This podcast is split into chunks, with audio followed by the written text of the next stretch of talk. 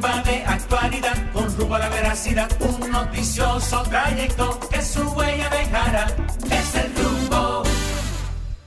Muy buenos días, República Dominicana. Buenos días al mundo. Está el aire otra entrega de su espacio, El rumbo de la mañana.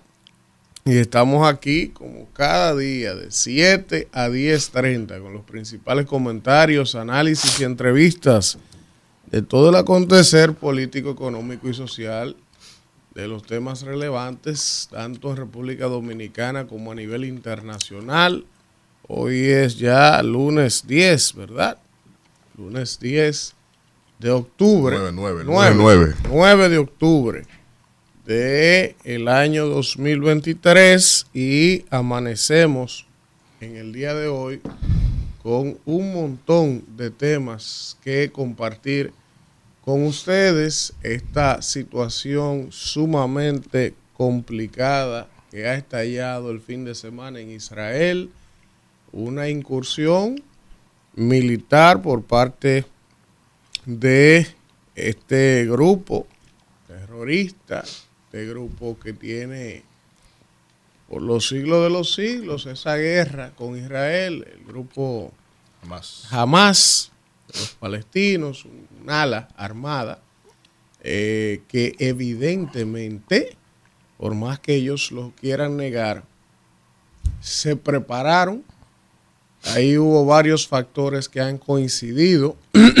Las Fuerzas Armadas israelí que son de las más preparadas del mundo y su servicio de inteligencia militar, el Mossad, fueron inexplicablemente sorprendidos por esta ofensiva de Hamas que evidentemente fue apoyada, coordinada y planificada. Lo que Hamas hizo el fin de semana incursionando a territorio israelí por aire, mar y tierra era imposible que lo hubiesen hecho ellos como grupo unilateralmente armado. Y digo que era imposible porque quienes de alguna manera le han dado seguimiento a ese conflicto a través de los años saben que la capacidad militar y operacional de Hamas, aunque ellos viven en guerra y son evidentemente un brazo armado y reciben financiamiento, no tienen o no tenían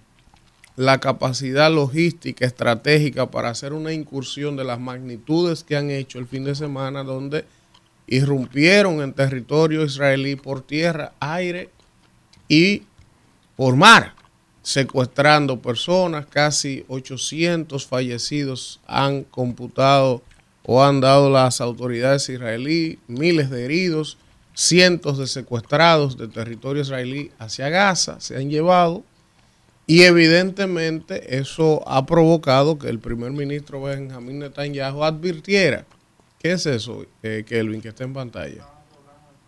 Eh, advirtiera que la respuesta va a ser en la misma dimensión.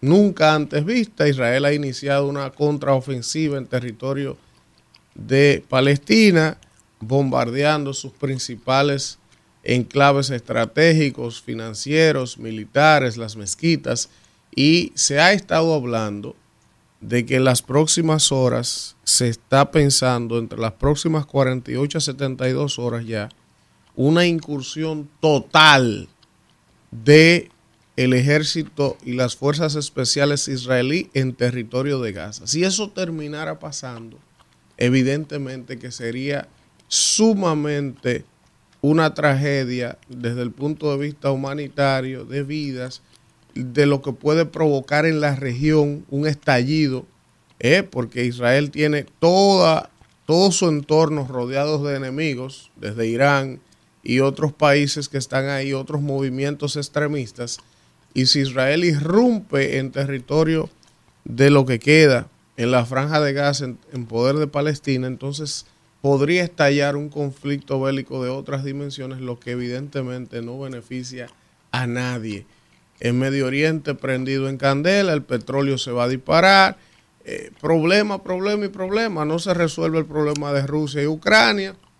Y sin contar evidentemente lo penoso que es eh, un conflicto a estos niveles que ha estallado porque la cantidad de víctimas civiles siempre son sumamente altas. Pero nada, aprovecho para dar los buenos días a mis compañeros que ya están por acá, Víctor Villanueva y Alfredo de la Cruz. Muy buenos días, buenos días a toda la República Dominicana, buenos días a nuestra audiencia que está en sintonía en este espacio El rumbo de la mañana, este programa que va trazando la pauta en todo el acontecer de lo nacional e internacional, que no es poca cosa, señores, y bueno, y como la ruleta gira, gira y gira, aquí tenemos eh, una realidad de que eh, es condenable este acto del grupo extremista islamista eh, Hamas. que tiene, está fundado en 1987, que su carta fundacional lo que procura esencialmente la propagación del islamismo en toda esta región y que ha significado más, más de 700 muertos, más de 1100 en total con la contraofensiva de los israelíes.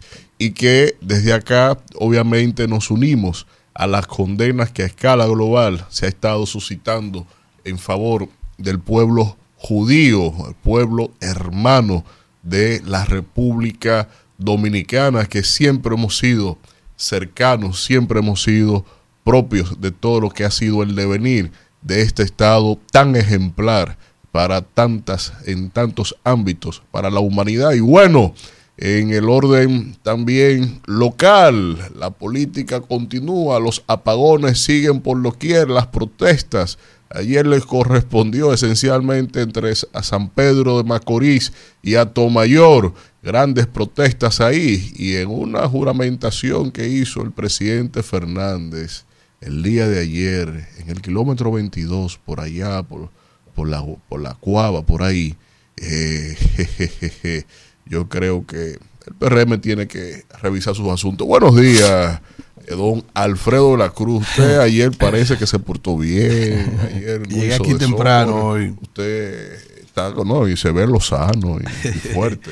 Buenos gracias, días. Gracias, señores. Miren, buen día a todos los dominicanos de aquí y de allá que cada día sintonizan de lunes a viernes de 6 a 10.30 de la mañana, el rumbo de la mañana. Y digo que de 6 porque de 6 a 7 está el hermano Carlos Peña. Carlos Peña. Eh, te adoraré, Señor, con todo mi corazón y le contaré al mundo entero todas tus maravillas.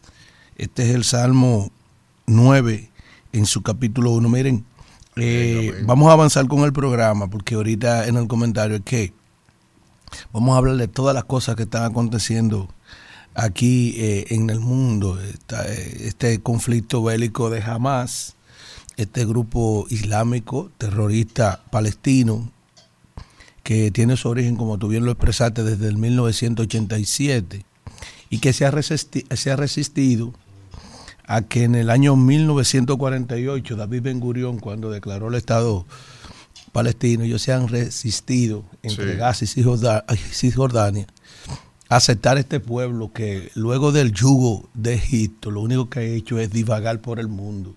Y luego de la masacre de Hitler eh, con ellos, que han tenido que ir a acampar a muchas ciudades del mundo, entre ellos la ciudad de Nueva York, que se, se, se dice hasta en una salsa que hay más judíos que en Israel, en la ciudad de Nueva York. Y realmente esta provocación de este grupo que se ha apoderado de esa zona, incluso como es un gobierno parlamentario, el de Palestina.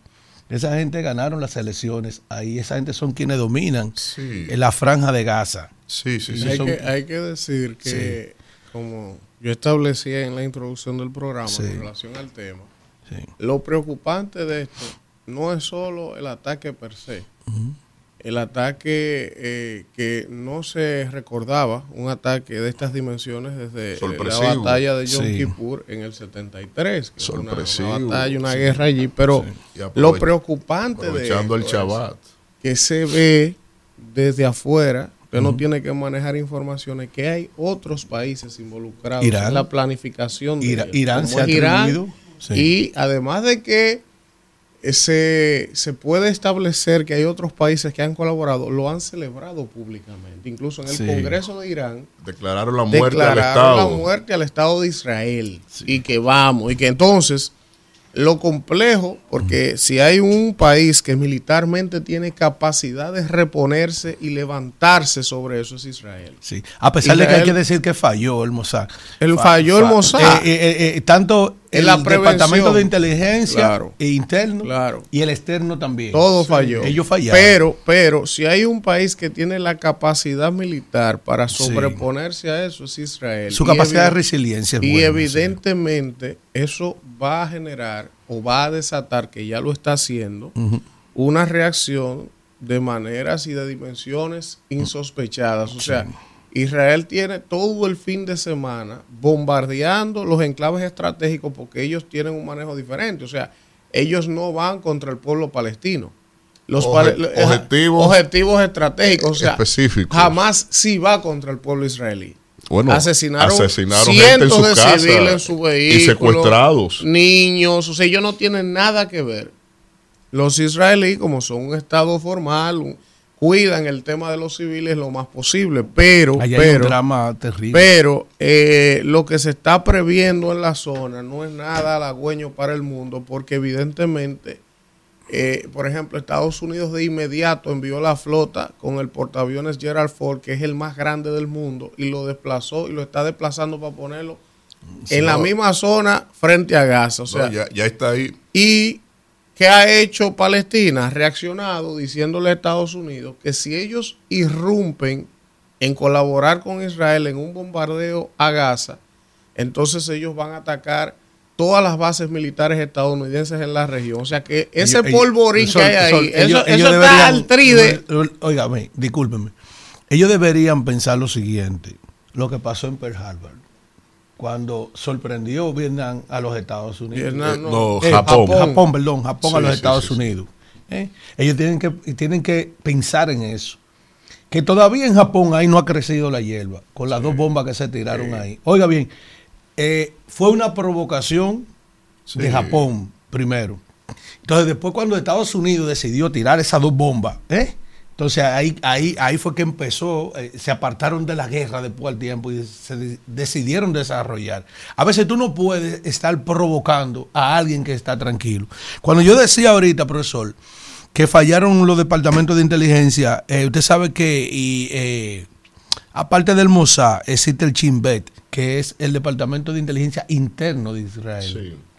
Pero el Mossad, que es ya para irradiar de manera extranjera su inteligencia, yo creo que fallaron porque ese ataque no fue un ataque que se produjo. Incluso se está hablando, para otro. se está ¿Entiendes? hablando que ellos duraron, ellos tenían seis meses planificando eso. Sí. Incluso el Washington Post Sí. trae un reportaje el día de hoy donde da detalles explícitos. ¿Cómo lo Evidentemente, todo eso hay que tomarlo con pinza. Pero lo que el Washington Post está diciendo es que ellos se reunieron recurrentemente en Beirut durante seis meses. Participaron altos mandos militares iraníes Sí. altos mandos militares de Hamas, de Hezbollah, que es otro brazo armado también. brazo armado, sí. Y entonces Terrorista. ellos planificaron todo esto. Entonces uno, como que conociendo la eficiencia y el alto Claro. nivel militar del Mossad, Del Mossad. a uno le cuesta creer que ellos duraron seis meses armando eso y que nadie en el Mossad se dio Nadie- cuenta de eso. Eso, es muy raro, pero hay, muchas teorías en el camino,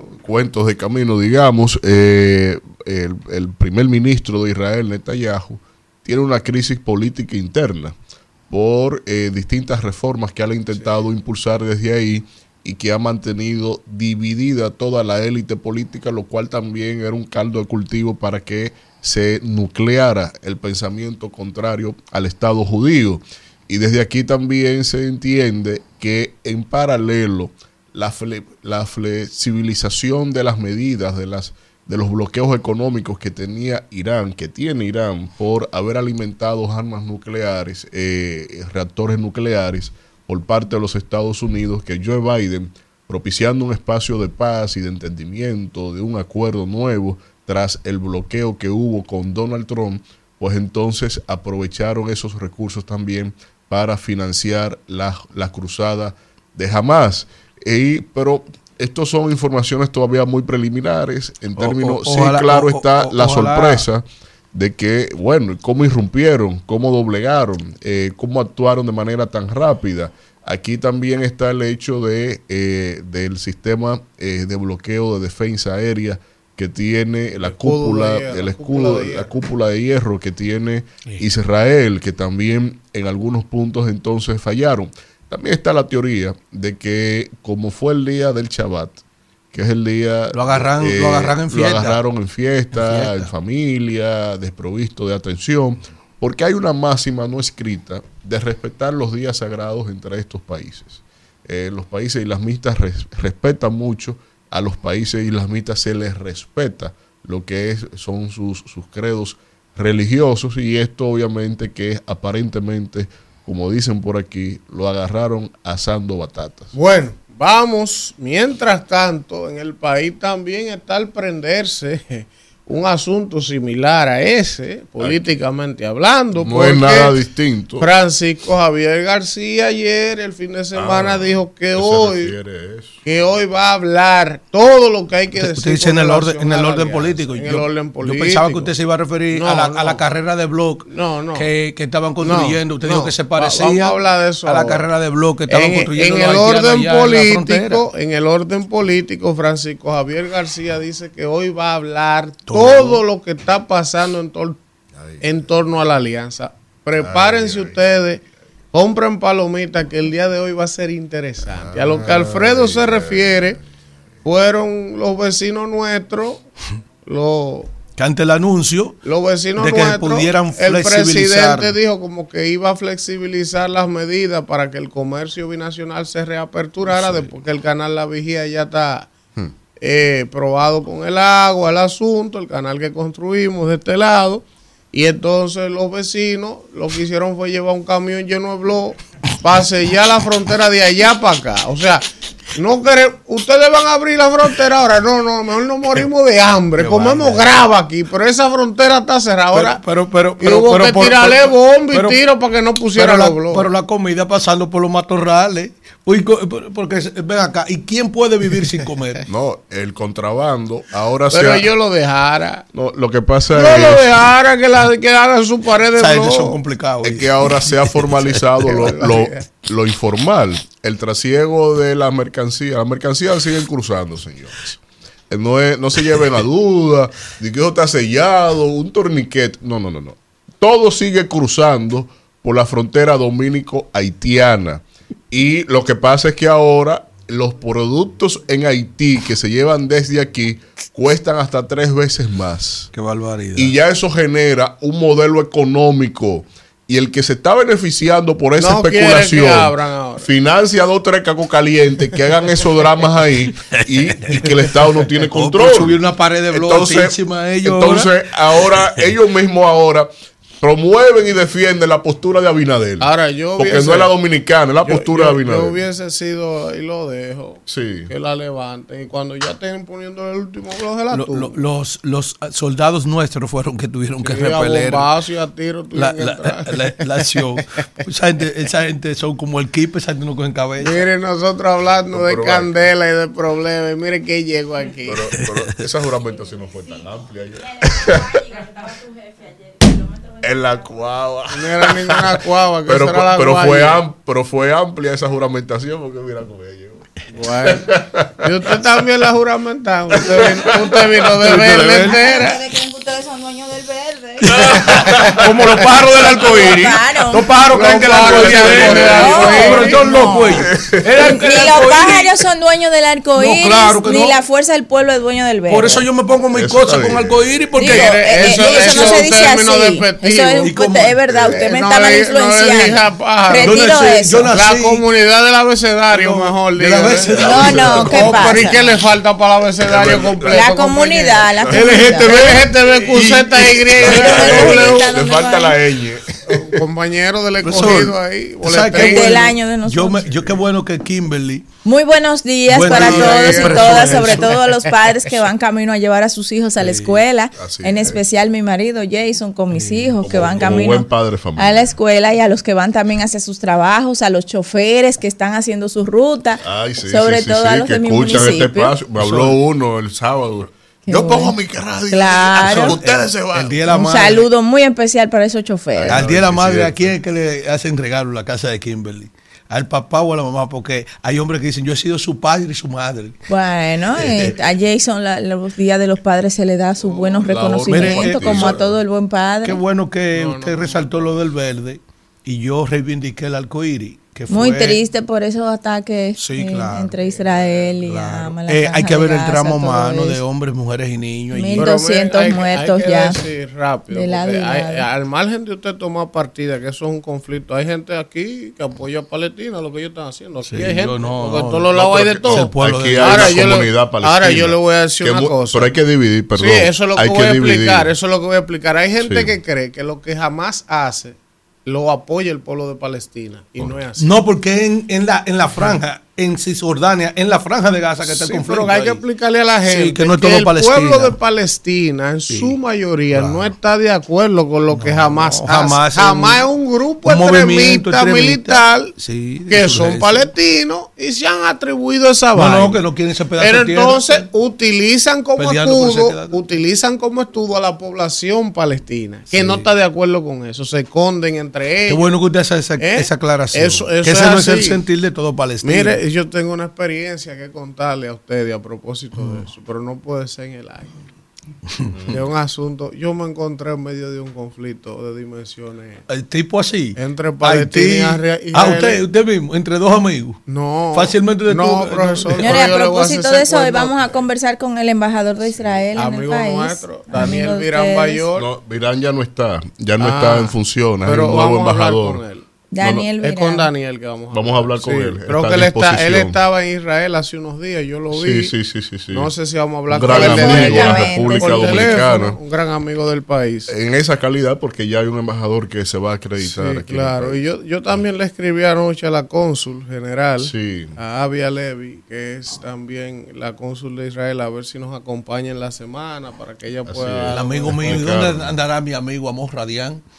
Ese era mi amigo, Amos Radián. ¿Y quién es Amor Radial? Oh, ese era embajador. Ah, de sí, aquí, claro. Sí, lo que pasa es que Ah. uno va perdiendo contacto en, la en los cuerpos diplomáticos a medida que van rotando. Sí, sí, sí. Miren, eh, Por ejemplo, vamos... yo era amigo de Jean Mabelerí. Miren, vamos a arrancar. Hoy hemos arrancado al revés. Eh, Kelvin, ponme ¿Cómo otro así? pleito, porque estamos en pleito hoy lunes.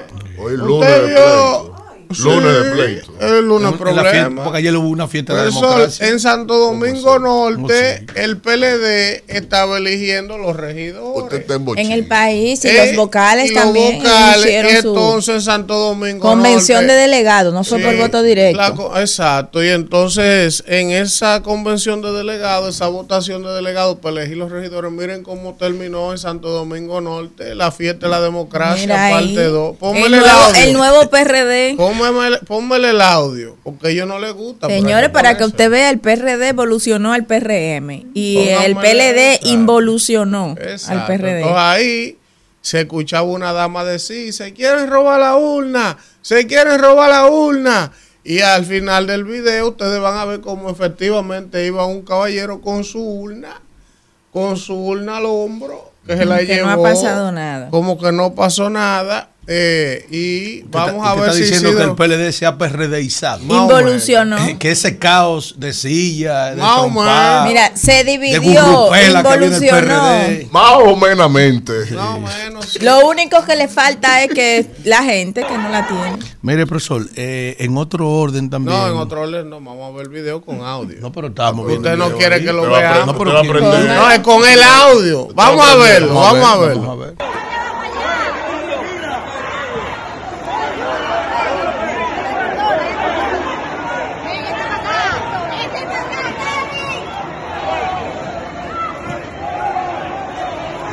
La urna se la van a robar, la urna se la van a llevar. Se la van a llevar.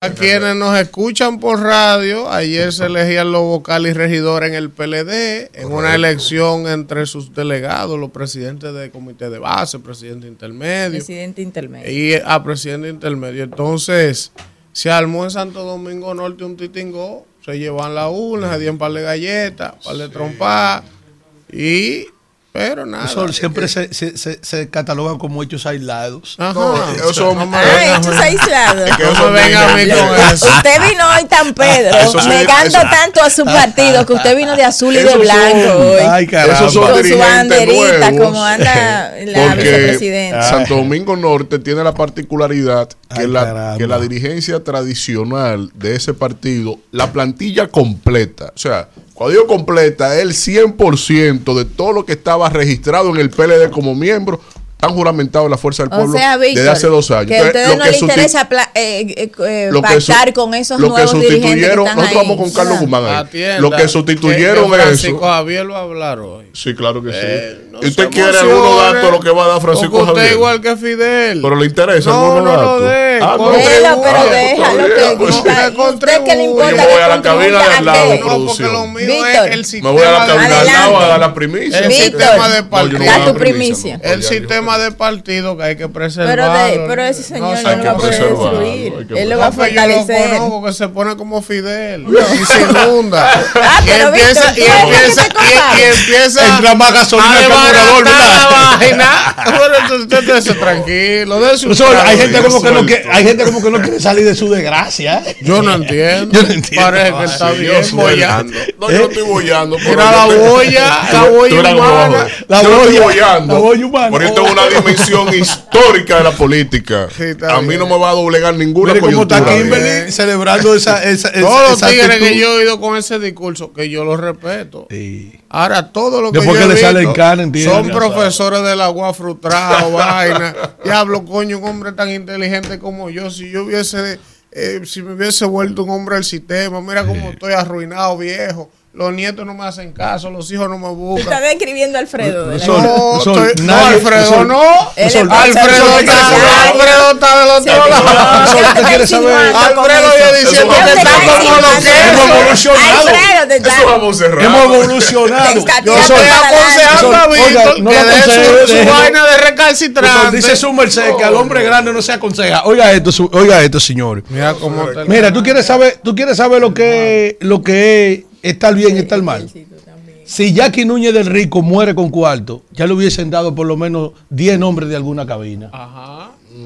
Si Corporán de los Santos muere con Tú dinero. sabes lo grande que Oye, fueron cuando tú mueres desbaratado, Y que tú nadie se acuerda de esa murieron desbaratados. Oye, ¿verdad? Porque Ah. murieron desbaratados. Mire, Yo te estoy diciendo, Yo deja sé. tu ¿Quiere que le- le radicalismo. hago una lista? Este es Los país- radicales están en en Gaza este, ya. eh. este es un país donde lo que nada tiene, nada vale. Eso es así. Tesla murió, Tesla murió pobre. Todos los reconocimientos que le hicieron Tesla. a Tesla se lo han hecho. Y Elon eh, Musk sí. muerto la risa. con- Sí, con todo su- claro. con todo su- con- Miren, toda esa eh, tecnología, profesor. el responsable de la tecnología inalámbrica que se utiliza hoy, de esa corriente, la lucha que existió entre él y Edison de la corriente alterna y la corriente continua. Sí, eh, Edison sí. fue el gran ganador y hoy en La- día... la- incluso el celular, esa, esa transmisión. No, Claro, todos el los gran- inalámbricos. El gran ganador, el gran ganador fue fue Tesla. Elon Nikola Musk. Tesla. Claro. Mire, Elon Musk ha sido el gran ganador de todo su invento de ellos. no, no, y toda la tecnología celular, porque todo lo que es la transmisión Todo, inalámbrico, todo. Eso, eso se, debe a eso, Tesla. claro. Mire, profesor, Sí. eh, la operación Búho, eso es un terremoto. Ay, ay, ay.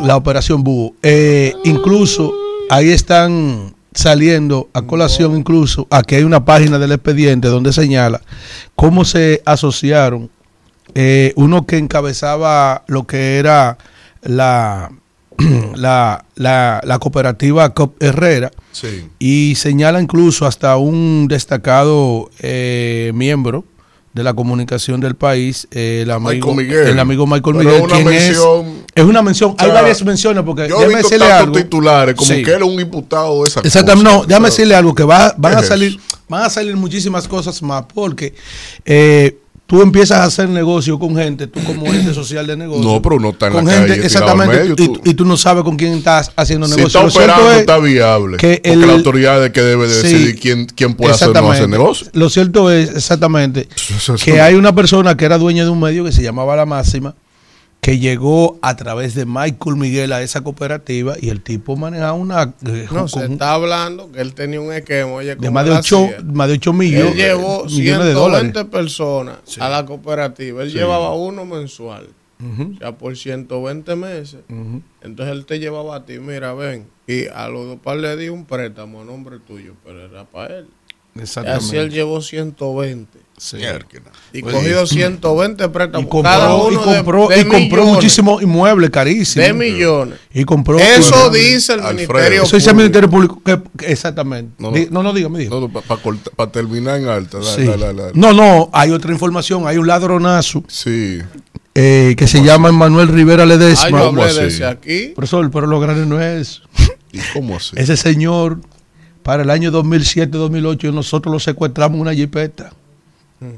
Digo nosotros porque yo trabajaba en una constructora que se llamaba Reyes Fanini y Asociados.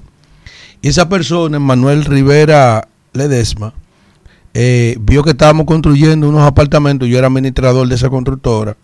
Y fue a ofrecer la venta de unos porcelanatos. Y le dimos 44 mil pesos de avance y se fue con todo. Eso es para el año 2008. Ah, por ahí. pero es que él es un ladronazo. un ladrón oye. famoso. Entonces yo tenía vergüenza con los dueños de la empresa que pensaran, porque él llegó allá poniendo los plafones. ¿Sabes? Cuando tú estás dando terminación en los edificios, la parte de, de- Hay unos techos, por ejemplo, de- del área de lavado Sí, o sí, el sí. área de que comparte el área de lavado mayormente Correcto, para esconder la tubería y las con cosas. la, con la, con la habitación Con del servicio. servicio. Exactamente. Y esa persona entonces se acerca allá y le de- y, y dice que él también vende porcelanato. Le dimos 44 mil billetes, el tipo se fue. Un año y medio después, dos años, nosotros buscando a ese hombre, me lo encontré en la ferretería San Ramón, que ya no existe. Sí. Y como yo trabajaba con unos guardias, cogimos la puerta de atrás y la puerta de adelante, profesor. y cuando yo llamé al dueño de la compañía, aquí está el hombre, casi dos años después. Sí. Entonces lo agarramos y lo montamos en una jipeta el día entero, profesor, porque usted se lo llevaba a la fiscalía, fácilmente no cobraba nada. ¿Cómo es que Y anduvimos con él el día entero, profesor. Le digo, mira, tú Dándole esos cua- pellico. Sí, eh, bueno, Co- recuerdo que, recuerdo que Fanini, el amigo mío, le dio un, un pecozón, coronel Fanini actualmente. Oiga bien, sí, oiga bien, le dio un pecozón. Qué Y le, y le dijimos, mira, hasta que tú no busques esos cuartos, tú no vas a salir, tú no vas a salir de esta jipeta hoy. Y- Señor, Oye, pero pero- y anduvimos con él desde las 7 de la mañana. No me, no me importa mi historia. Aquí hay ¿Qué es unos tigres. profesor, Aquí hay unos tigres. ¿El cobrador Aquí hay unos tipos que uno tiene que hacer su justicia. Maldito ladrón. Rumbo de la mañana. Bueno, 7:34 minutos. Continuamos en este rumbo de la mañana y es el momento de los comentarios. Iniciando como debe ser por nuestro editorial. Algunos le llaman el más conspicuo. Otro le De dice la comunicación. el Romeo de la comunicación. Ahora, Je- Jenny, le dicen algunas. Y Jenny Berenice le dice, tú eres mi punto y aparte. Eh, y él se hace llamar el LeBron No, James. yo No, no, no, no, no, yo no. eso es Daniel. Él se hace llamar, se hace Qué llamar. Pero eh, donde todos confluimos Sí. es que es de las nuevas revelaciones Sí. de la comunicación. La de- vigía de la comunicación. No, no, no, no, no, lo- no, no lo lleve tan, tan bajito. barbaridad. Vamos con el señor Elvin Castillo. Mira, gracias, gracias Víctor y gracias a toda la gente que se mantiene en sintonía con este rumbo de la mañana cuando son las 7 y 34. Miren, yo traje hoy para mi comentario un tema que es muy importante, muy relevante y yo quiero hacer un llamado, ¿verdad? Al gobierno de la República Dominicana, al ministro de Economía, Planificación y Desarrollo y a quienes tengan que ver con esta situación tan grave que voy a denunciar en el día de hoy. Eh, he sido instrumento de un grupo de personas que están sumamente preocupadas por una situación que está ocurriendo en el Ministerio de Economía, Planificación y Desarrollo. Y es con relación al tema de las asociaciones sin fines de lucro.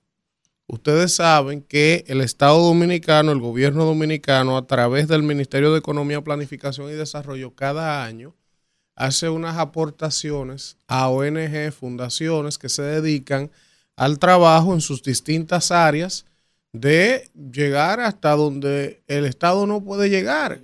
ONGs, organizaciones no gubernamentales, y el gobierno dominicano toma una partida del presupuesto para apoyar a las labores altruistas de estas instituciones y estas asociaciones sin fines de lucros o ONGs. Pues, ¿qué ha pasado?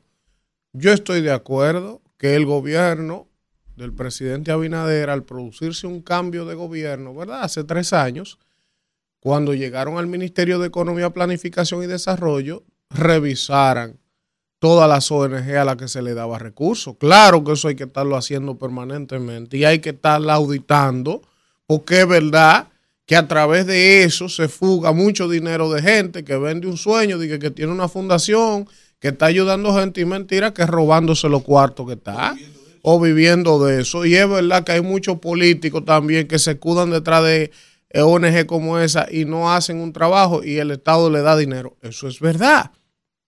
Y hay que sanearlo y hay que verificarlo. Ahora, ¿cuál es la denuncia? No todas ¿eh? tienen esas características. Es más, yo diría que la mayoría sí realizan una labor en favor de los temas que han decidido trabajar. Entonces, ¿qué ha ocurrido? Miren, ellos para el presupuesto de este año que viene, del 2024, han excluido 65 fundaciones de esas que estaban recibiendo dinero, pero las personas afectadas dicen que han sido excluidas estas 65 fundaciones sin un rigor, un rigor de investigación para determinar si hacen un trabajo, si no lo hacen, en base a qué me están sacando. Si yo tengo todo mi soporte administrativo, tengo todo mi soporte del trabajo que yo he hecho y ya había logrado entrar al presupuesto, ¿por qué tú me sacas si no hay un criterio para sacarme? Pero perfecto, eso es pasible de una discusión.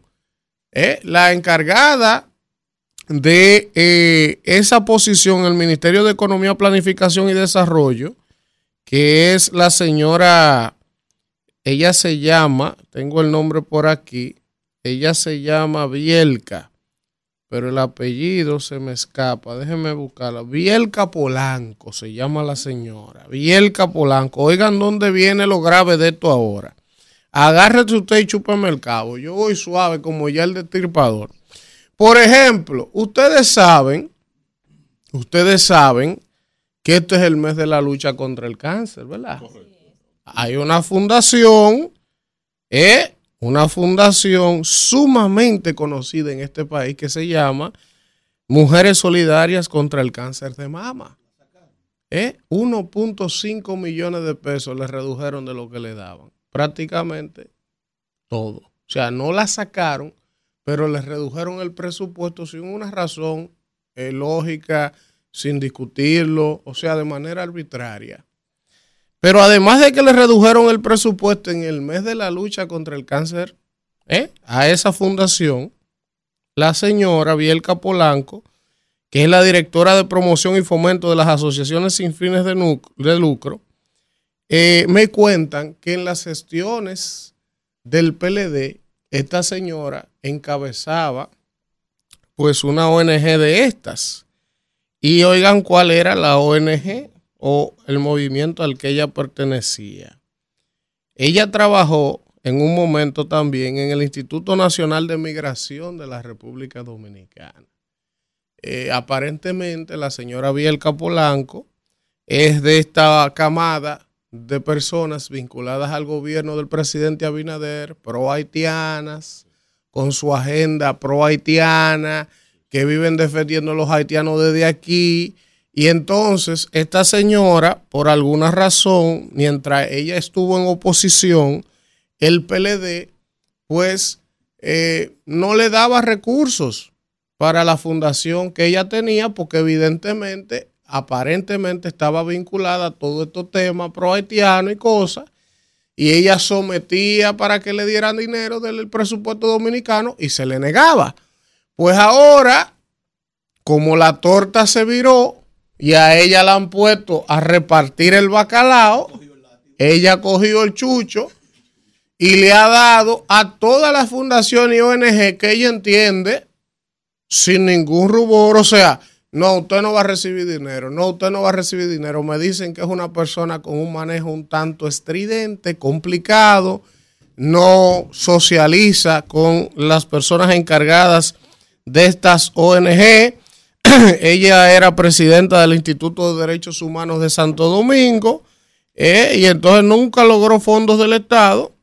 eh, y ahora ella se está desquitando. Pero yo quiero hacer el llamado para que el señor Paveriza o alguien en el gobierno que tenga que ver con este tema de las asociaciones sin fines de lucro pueda revisar qué es lo que está pasando. O sea, yo no vengo aquí a decir que si sacaron esas 65 fundaciones del presupuesto, no tengan razón para sacarlas. Yo no puedo decir ni siquiera que todas las que sacaron tenían sustento para mantenerlas. Ahora, vamos a investigar caso por caso. Ahí hay gente que se le ha reducido el presupuesto. Hay gente que se ha excluido del presupuesto, que hace un trabajo encomiable, como esa asociación, como esa fundación de mujeres para el cáncer de mama, que tiene ya un prestigio social ganado y de buenas y primeras ella vino y le redujo un millón y medio de pesos porque ella le dio la gana. Pero lo peor que me dicen, que yo no puedo aseverar que eso es así, porque esto me lo pasaron el fin de semana y yo voy a continuar investigando, es que supuestamente, señor Alfredo de la Cruz, esta señora es una prohaitiana confesa. Entonces, entonces, a una fundación, oiga esto, Kimberly, de una comadre de ella, sí la metieron con 20 melones en el presupuesto que ella maneja. 20 millones de pesos. Una fundación de una comadre de ella. Entonces, esa sí la entramos. Entonces, las otras que están haciendo un trabajo, ¿eh? entonces esa la excluimos, la que no me cae bien la saco, esta es anti-haitiana, es pro-dominicana, no entra. O sea, si ese es el criterio, reitero, esto es lo que me han dicho. Yo estoy haciéndome eco porque me dieron alguna documentación y estoy haciendo la denuncia.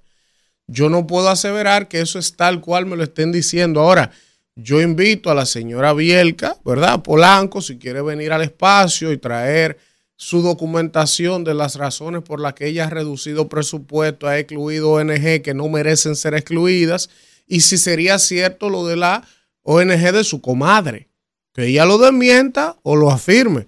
Y ojo, yo no digo porque cuando viene a ver la comadre tiene un trabajo social real que amerita que sea tomada en cuenta y porque sea comadre de ella no la van a tomar en cuenta. Yo no, yo no, yo no opero así. Ahora, primero, si es verdad que hay un parentesco y segundo, a qué se dedica esa fundación y tercero, si es cierto que le entregaron 20 millones en el presupuesto y si lo necesita.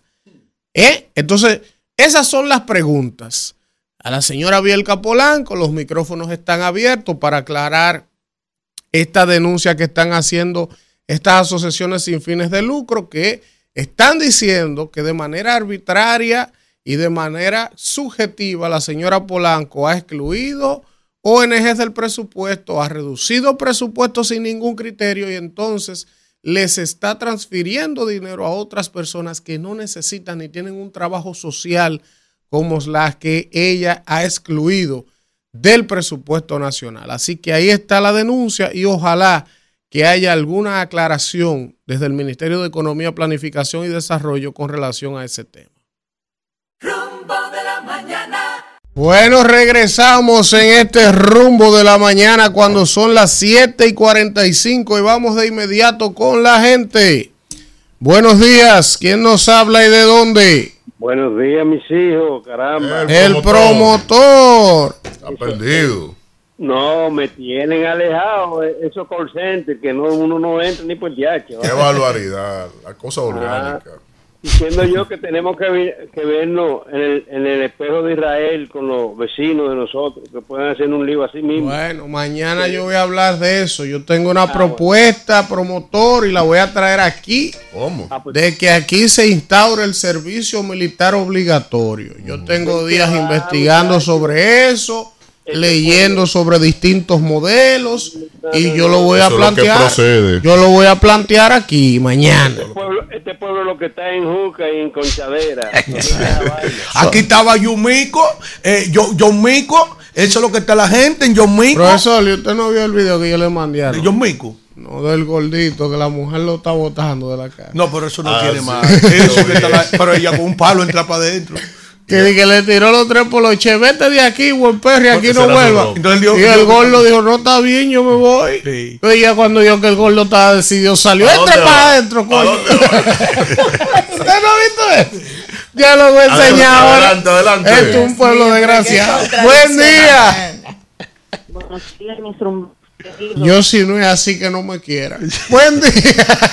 Adelante. Elvis, días. Judy Buen día. Villamella. Adelante, Judy. Hola. Cariño, yo no puedo creer que tú perteneces a estos interactivos que le hacen la vida imposible a uno comunicarse y cuando nos comunicamos, entonces tú no cooperas, mi rey hermoso. Adelante. Este, referente a lo que tú hablabas de ese muro y que decían que son como el kit de Haití, realmente no sabemos qué vamos a hacer con esta, con esta situación. Como el kit y como lo, como lo que hacemos cuando vamos al baño. Cuidado. resolver tu problema.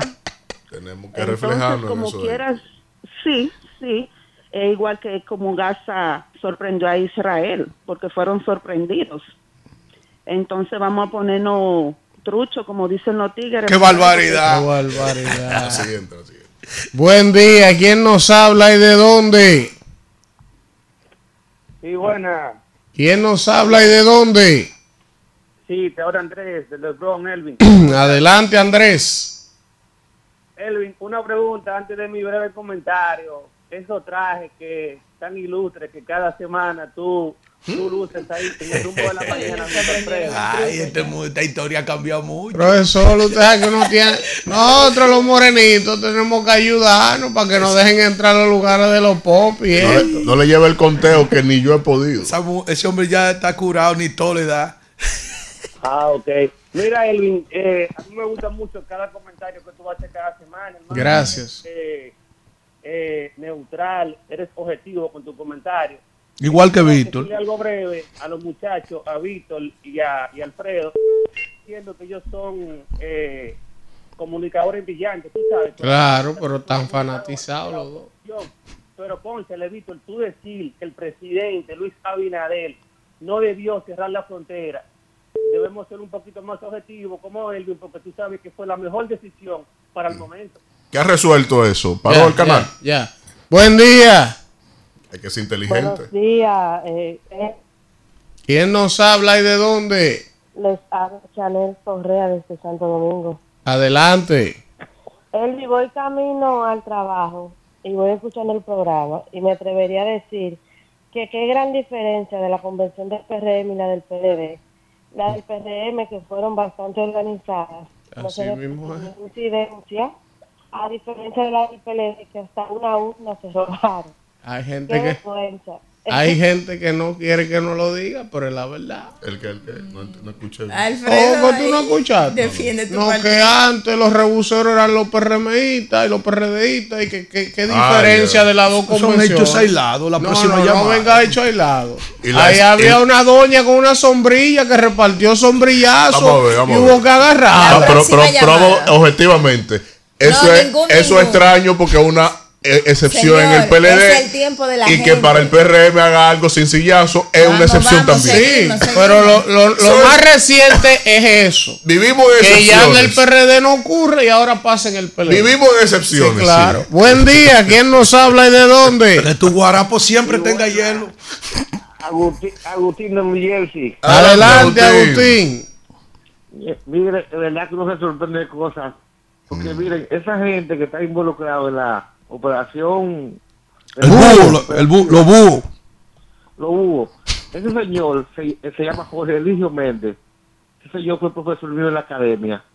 Eh, militar. Eh, eh, sí. Ese hombre, Jorge Eligio Méndez Pérez. ese hombre está muy, en, en- en la, en la más alta cumbre ya, ¿oyeron? Ese hombre está bien llamado. Se dobló. ¿Cómo así? Entonces, ese hombre daba ética, ética, ética profesional. Él es el profesor de ¿Esa era la ética. materia que él daba? Sí. ¿Quién? ética profesional. El que se robó la cooperativa. No me digas. ¿Y sabe la- gente que champió ese hombre? Que canceló. Él allá. Allá. En la academia canceló muchísima gente por esa materia.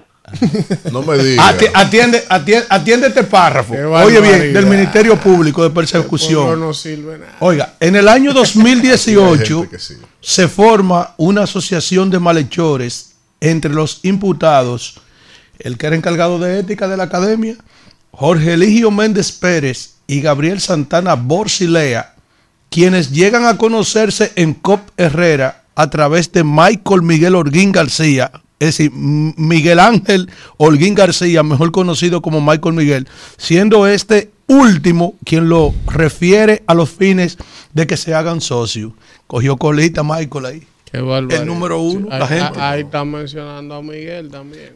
Lo que está mencionando es, él compró, a, no a Miguel ni al hijo de Miguel, a, mucha gente eh, le compró, le compró Pero villa, la está mencionando. eso. Yo dije que está mencionando. Yo Pero no he dicho nada. lo que hay. Buen día. ¿Quién nos habla y de dónde? Siempre como que hay vainas raras. Ah, pero ¿cuánto Buen dinero día. le compran? ¿Cuántas inmobiliarias le compran? Siga defendiendo. Adelante, Dani. No defendiendo, no es la verdad. Adelante. Miren, eh, voy, a, voy a comentar dos temas. Y es que eh, aquí en Los Alcarrizos hay unos muchachos que van a, los, a la escuela pública y normalmente van con machete, pistola. Ya han votado varios muchachos. Escuela pública, eh, para que lo sepan. ¿Cómo Sí. Y la banda se llama La Nación. Ayer mismo agarraron Son naciones. y le entraron, ya ustedes saben, que por mí ahí no lo picaron. Wow. Por otro lado, señores, eh, lo que pasó ayer en el movimiento, ese movimiento pertenecía a- al gobierno, ¿verdad? O sea, Movimiento Unido por el mismo cambio. y si yo le voy a decir esto, ¿Pero qué pasó? tienen que ser- hay que estudiarlo bien. Si yo estoy en el oficialismo y me está yendo bien, ¿a qué yo voy a para, para la oposición? Díganme ese tema, aclárenme. Eh, no hay que aclararlo. Eh, Sigue O sea, el curso o sea, de las aguas el del río. movimiento que se juramentó por ahí ayer. Era un movimiento, es un movimiento que era del PRM, que eh, fue de lo que, más determinante en la victoria del PRM pasada, decía yo la semana ¿Cómo pasada. se llama aquí. el movimiento? O- Movimientos Unidos, Ah, ahora unidos, por el mismo cambio. Unidos, sí. Y eh, Unidos que tiene unas figuras importantes ahí. Ayer estuvo la esposa del señor Omar encabezando esa actividad. Omar Corniel. Omar Corniel. Y eh, desde ahí entonces, que será un sinnúmero, se, se- se ha sistematizado un conjunto de eh, puntos que se van a ir hilvanando a lo largo de todo este proceso desde ahí dentro. Entonces, el tema está en que esa señora Pero ¿qué es lo que está pasando? Omar. Seguramente están con quién. era, era, gente. era era íntima gente. de Luis Abinader y yo quisiera que ustedes escucharan expresiones de ella cómo ha sido cómo fueron cubiados Hasta por el PRM no es que pues, Vamos, vamos. La que la gente, la gente. Ah, la- ah, la gente, Buen día. Ah, gente. Buen día. Qué barbaridad. su historia y su cosa. ¿Quién nos habla y de dónde? Buenos días, ¿Dónde está ¿cómo está? El león de- del Bronx, de, de Manhattan. Eh, Elvi, déjame decir Déjalo algo, que la salga a no buscar la Lo, lo primero es, ¿qué le pasa al TikTok? Es que no lo dejan entrar y lo daña el programa. ¿Cómo es? Eh, o- al TikTok, que no... Al TikToker no está llamando porque tú entras. Deja de estar defendiendo a otro porque tú entras. No, no, no, pero que, es que ya es más difícil con los daños. Me parece que es asunto de trabajo el TikTok que Aquí no la recarga. Eh, otra cosa, eh, eh, sobre lo que tú dices, eh, digo, esto lo digo yo.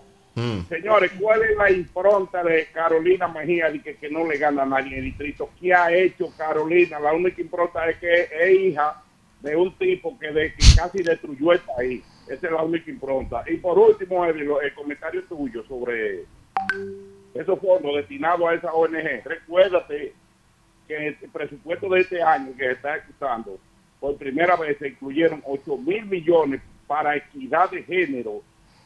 Hay que ver cuánto le van a poner para la para el año siguiente, si le van a poner 10. Ah, no, León. Tú puedes estar seguro que todas las fundaciones y ONG que tengan que ver con la comunidad del abecedario y, Y Haití, y- y los y temas Haití. haitianos están todas metidas ahí.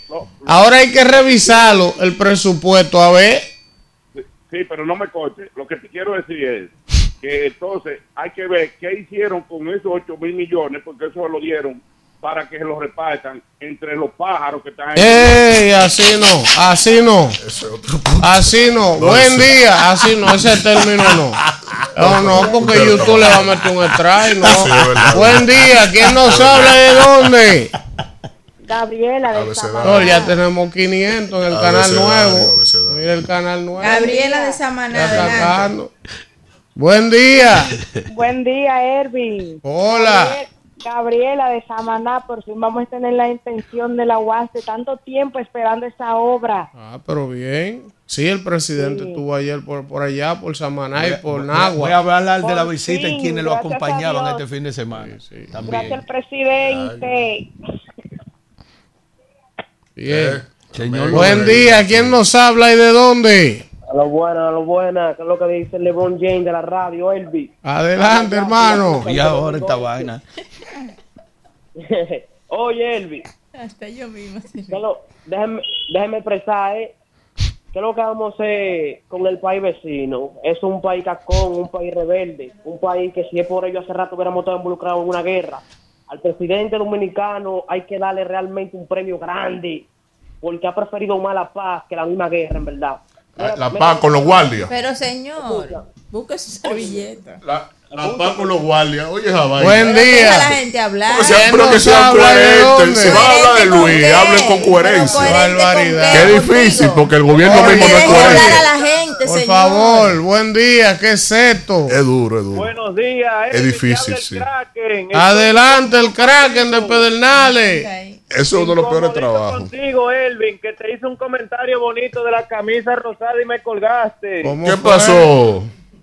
Discúlpenme, no, fue cuando le hice el comentario que parece estaban riendo y sin querer me colgó, pero no pasa nada. No, Ah, no fue a adelante. propósito, profesor. Adelante, ¿qué pasa con la camisa rosada? Vamos a ver. No, hey, ¿qué pasa? Elvin es referencia de la moda. eh. Ah, pero usted está Qué claro de eso que es. barbaridad. Pero qué barbaridad. Qué barbaridad. Esto está bueno, es un lío. O- o- Oye, esto, yo le digo No que él es Romeo de la comunicación. Señor, deje que la gente Y él es muy humilde. Pero vamos a ver la de que me dinámica. cuelguen y me pase lo que me pasó el No, dale, dale, dale. Está como el león, no me cuelgue, Elvin. estaba mirando ese video, Elvin, ese video que Hay que darle presentaste. y dinámica, eh. antes de ver ese video, yo decía, bueno, parece que el PLD y la fuerza del pueblo vienen rompiendo brazos. ¿Qué va? Esa señora que tú presentaste ahí parece que vio una película de Bruce Lee dando, dando sombrillazos. Por otro lado, Elvin, Qué barbaridad. estaba mirando, estaba mirando la noticia de Telemicro ayer y disculpa que Mira el canal, profesor, ya. acerca de la Ya primaria. está prendido. Y es que en Pedernales Mm. eh, fue la provincia número uno que movió casi todas eh, las personas que están en el padrón del PRM en, ahí en las elecciones de la primaria. Incluso faltaron personas que estaban en Bávaro, Punta Cana y esos lugares. Y aún así, sí, como dice Víctor, si son inteligentes, saben que Pedernal apoya totalmente a Luis Abinader, porque lo que ha hecho con el turismo en mi provincia, eso es algo de lo que hay que estar orgulloso. Bueno, gracias, Kraken. Buen día, ¿quién nos habla y de dónde? No, yo, yo vine a con una silla aquí. ahora. Hola. Viendo la buena iniciativa del presidente.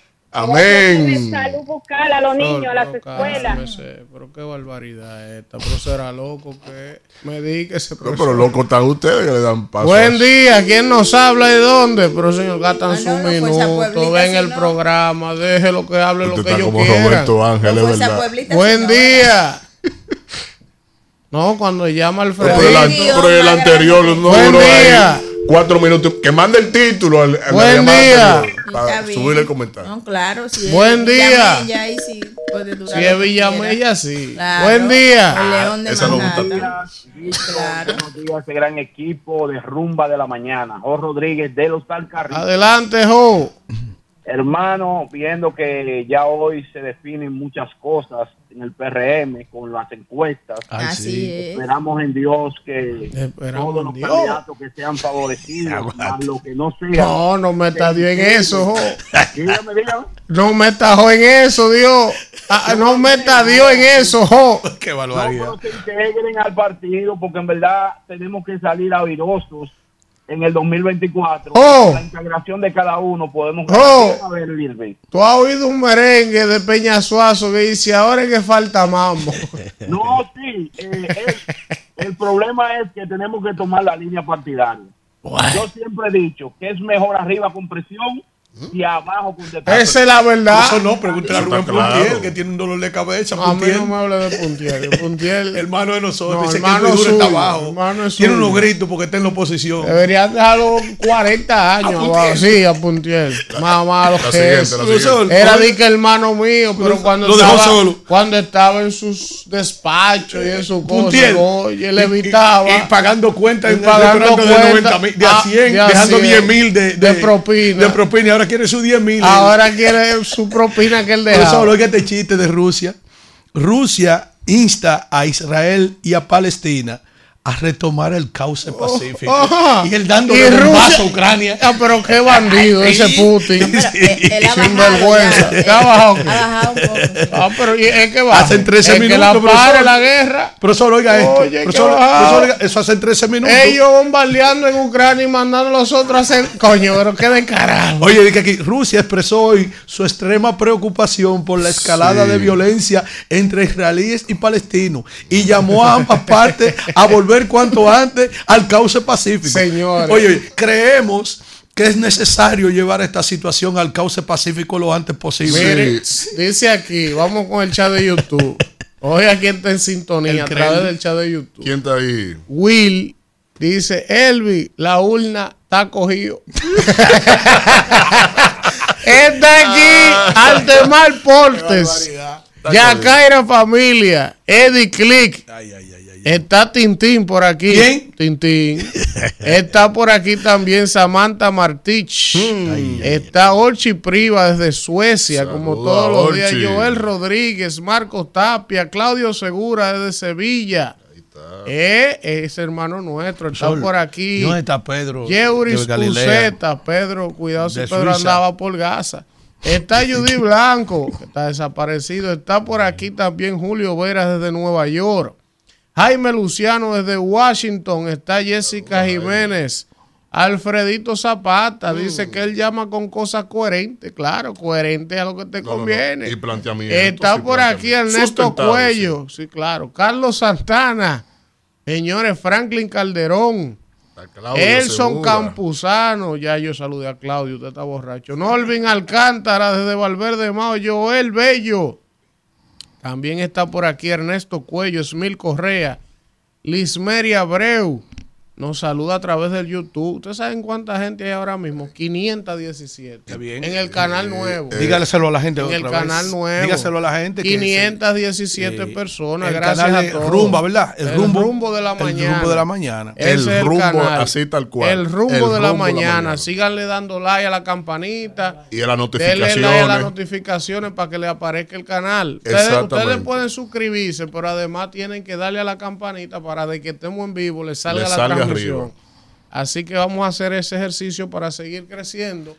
Eh, profesor. Profesor, este, este fin de semana el Mire, presidente dice tuvo una Miguel labor Ángel. de, de- de- de evangelización y continúa en eso. Andaba con Vertico eh, por allá, por el Cibao. Yo no quiero ser inteligente. Adán Peguero ya también dijo que juntos somos más fuertes. Ya lo Claro, un puso un tuit, retiró un tuit tuit. y No, colocó otro. Él retiró uno yo- y colocó otro. Entonces, oiga esto, después de hoy, Eh, el, Luis está haciendo lo que no están haciendo allá los fuerzas pueblistas y los PLDistas que están matándose, dándose sombrillazo y de todo. Bueno, pero- También el presidente Luis Abinader invitó a la oposición a hacer un debate de la calidad del gasto y ha dicho que en los tres años de gobierno él ha hecho mucha más obra de lo que Así ellos como hicieron. la- así como la, el desempleo ha bajado a cuatro y Bueno, pico. pero lo invitó a un debate. vamos, vamos. Rumbo de la mañana. Bueno, regresamos, regresamos en este rumbo de la mañana cuando son las 8 y 7 minutos y hoy vamos a conversar, vamos a tener como invitados a Wellington Arnaud, director de INAPA. Hablar de agua y todo lo que ellos han estado haciendo ahí en INAPA. Además, Wellington es un activo importante en el equipo de campaña también del presidente. Vamos a hablar con Wellington. Y también vamos a hablar con Daniel Virán Bayor, ex cónsul, Embajador, ex embajador, perdón, ex embajador de Israel en República Dominicana hasta hace poco, país. un gran amigo de este país y vamos a hablar el con que él. enseñó a usted a comer humus. Así es, amigo mío. Es para Yo había hablar. comido humus sin saber que era humus. Vamos con el comentario del señor Víctor Villanueva. Bueno, eh, la semana inicia con tono político en términos de la oposición de cara precisamente a cómo fraguar estos asuntos relacionados a la alianza que se está estableciendo entre las principales fuerzas políticas del país, de los principales partidos políticos que tres de cuatro están en la oposición. Y eh, aunque se impone siempre las tendencias dentro de estas organizaciones, hay que ver eh, siempre con pinceladas los, los puntos de intereses que se tienen dentro de cada una de las personas o las personalidades que tienen incidencia en cada una de estas demarcaci- eh, eh, organizaciones. Para el PLD no es extraño que se debate siempre entre diversas dicotomías a lo interno, no tan solo por lo que implica eh, para ellos eh, ver doblegados sus egos para hacer valer el pragmatismo político e interpretar debidamente lo que es el interés colectivo de la nación.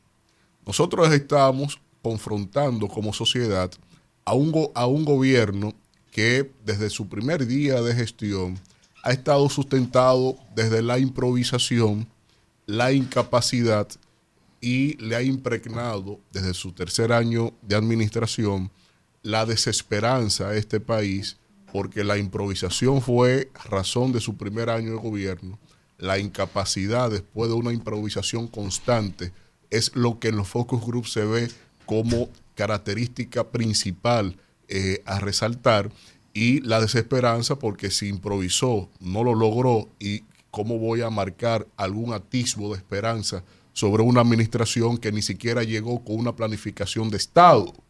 Porque cuando usted toma el programa de gobierno del PRD, del PRM, cuando usted le quita las faltas ortográficas, los, los párrafos de parafraseo, los párrafos que tiene sin sustentos inclusive bibliográficos, es decir, que hicieron copy-paste de otros informes técnicos de otras organizaciones, cuando usted ve eso y le quita todo eso, le queda un estribillo muy corto en términos de algún planteamiento de políticas públicas que es en esencia una retaíla de crítica de lo que fue siempre los gobiernos que ellos confrontaban y de alguna manera desde ahí no se esboza ningún ni siquiera planteamiento co- con- de políticas públicas medida en econometría.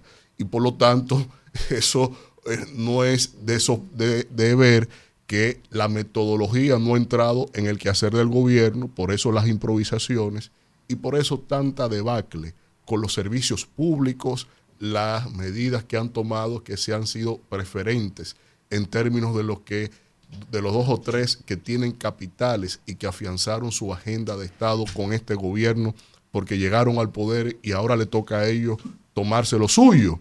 Y aunque esto vaya en desmedro de las colectividades, como está pasando, por ejemplo, con los productores de huevos, con los productores de pollos, con los productores de vegetales de ciclo corto, que ante la situación con la propia frontera, creada esa crisis por este propio gobierno, ellos crean el problema de la frontera, pero ni siquiera tienen la decencia de reunirse con los productores, con los que intercambian en, en- en la frontera en términos comerciales, que son, como señala hoy en su artículo de Observatorio Global el presidente Leonel Fernández, de que más de mil millones en comercio formal y estimables más de 400 millones de dólares en comercio informal en la frontera. Eso tiene un impacto, porque Haití se debate entre el primer y segundo socio comercial todos los años con nosotros, solo compitiendo con Estados Unidos en comercio formal. Imagínense ustedes el peso que eso tiene para nuestra economía. Pero el gobierno ni se ha reunido con ninguno de los productores, de los industriales, con los comerciantes de la zona. No han establecido unas me- medidas que, que mitiguen el impacto que ha tenido la tosudez árabe del presidente de la República de cerrar frontera, espacio aéreo, marítimo y terrestre, cuando un problema no resuelve ni atiende el problema. De hecho, ni lo ha resuelto, todo lo contrario. Ha agravado el posicionamiento y la imagen de la República Dominicana en el exterior y ha llevado al dramatismo a los productores, a la industria nacional, y este ni siquiera se, eh, ni siquiera piensa en cómo mitigar precisamente estas medidas. Pero resulta también que eh, se tiene entonces un gobierno que ya ha definido que para poder decir algo en este proceso electoral que se avecina, va a entrar entonces en la dinámica de la manipulación de las cifras económicas. Hay algo que no está eh, eh, ajeno a todos nosotros y es la, el descrecimiento de la economía dominicana, matizada inclusive por los propios indicadores del Banco Central. Yo vi con sorpresa que el Banco Central dijera que el índice de dinero circulante en el país fue de 72 mil millones de pesos más. Pero ven acá, usted no se pasó contrario a todo lo que han hecho los bancos centrales del mundo expandiendo el, el- el- gasto. Ustedes no se han destacado poniendo a circular más dinero. Y ahora tú vienes y me dices como buena noticia que han circulado más de 72 mil millones, pero tú metiste más de 86 mil millones en manos de otra empresa. Y claro que va a circular, pero a favor de los que tienen capital, porque el resto de la población lo que se ha llevado es el amargo de la inflación, el amargo de la volatilidad del índice subyacente de precios y que no hemos quedado sin ningún tipo de amparo en términos de lo que significa de tener un auxilio en términos macroeconómicos, sobre todo para la clase media de la República Dominicana y de albergar esperanza inclusive hasta por empleos dignos por las clases bajas del país. Pero no, ahora entran en el umbral de la manipulación de los datos. Como señalaba el viernes, esta burda manipulación de, eh, eh, de, de decir que, la infla- que el desempleo, el- la tasa de desempleo del país está por el umbral del 4%, cuando ningún indicador así lo señala, lo establece. Pero no ha sido lo único que han manipulado. El gobierno sigue manipulando, por ejemplo, la proyección de crecimiento económico y nos vamos a dar con el muro a final del año. El gobierno dice que bajó las expectativas de 5.5 cuando se estableció este año a, eh, a 3.5 cuando vieron que el primer semestre solo crecimos 1.2. Pero para tú crecer a 3.5 como está estimando el gobierno, tú tienes que generar un promedio de crecimiento sobre el 6% en el segundo semestre. Yo dejo la pregunta en el aire. ¿Ustedes creen que hemos crecido un 6% en este segundo tri- eh, tercer trimestre del año para que el último semestre del año podamos promediar 3.5? Yo creo que eh, esa manipulación temporera de, de, la, de la cifra le va a generar un problema de identidad y de credibilidad al propio gobierno ante la población y los organismos crediticios internacionales. Pero ¿qué va a pasar con esto en un punto de- desde un punto de vista? Que dado a la baja presión tributaria promediada que tiene la República Dominicana y el alto nivel de endeudamiento que tiene el gobierno, se necesita claramente crecer por, por encima del 3.8%. Si no, se tendrá que hacer lo que ya está pasando en el país. Primero, el gobierno está financiando gastos corrientes con préstamos. Segundo, el gobierno está viviendo del fiao porque los intereses que se tienen que pagar, que se tienen que honrar en el servicio de la deuda externa, se están tomando préstamos para pagar los intereses de la deuda. Y eso lo han señalado diversos economistas, lo han señalado diversos expertos, que realmente ha generado un vendaval de, de de alarmas y preocupaciones a todos los indicadores que inciden en, el mane- en la evaluación del desempeño de la macroeconomía en el país. Entonces, cuando tú tienes entonces la desesperanza del pueblo, cuando tú tienes entonces la decisión marcada como estrategia de campaña de la manipulación de los datos macroeconómicos del país, y tú tienes entonces por otro lado que el debacle económico no nos lo despinta nadie, pues entonces yo creo que se tiene que pensar muy bien, muy bien, y está claro que la mejor estrategia de campaña lo han puesto y lo han graficado sus propios asesores, porque aquí ya no hay expertos ni en diplomacia para el conflicto de Haití, ni, ni se respetan ni siquiera las cifras del propio Banco Central.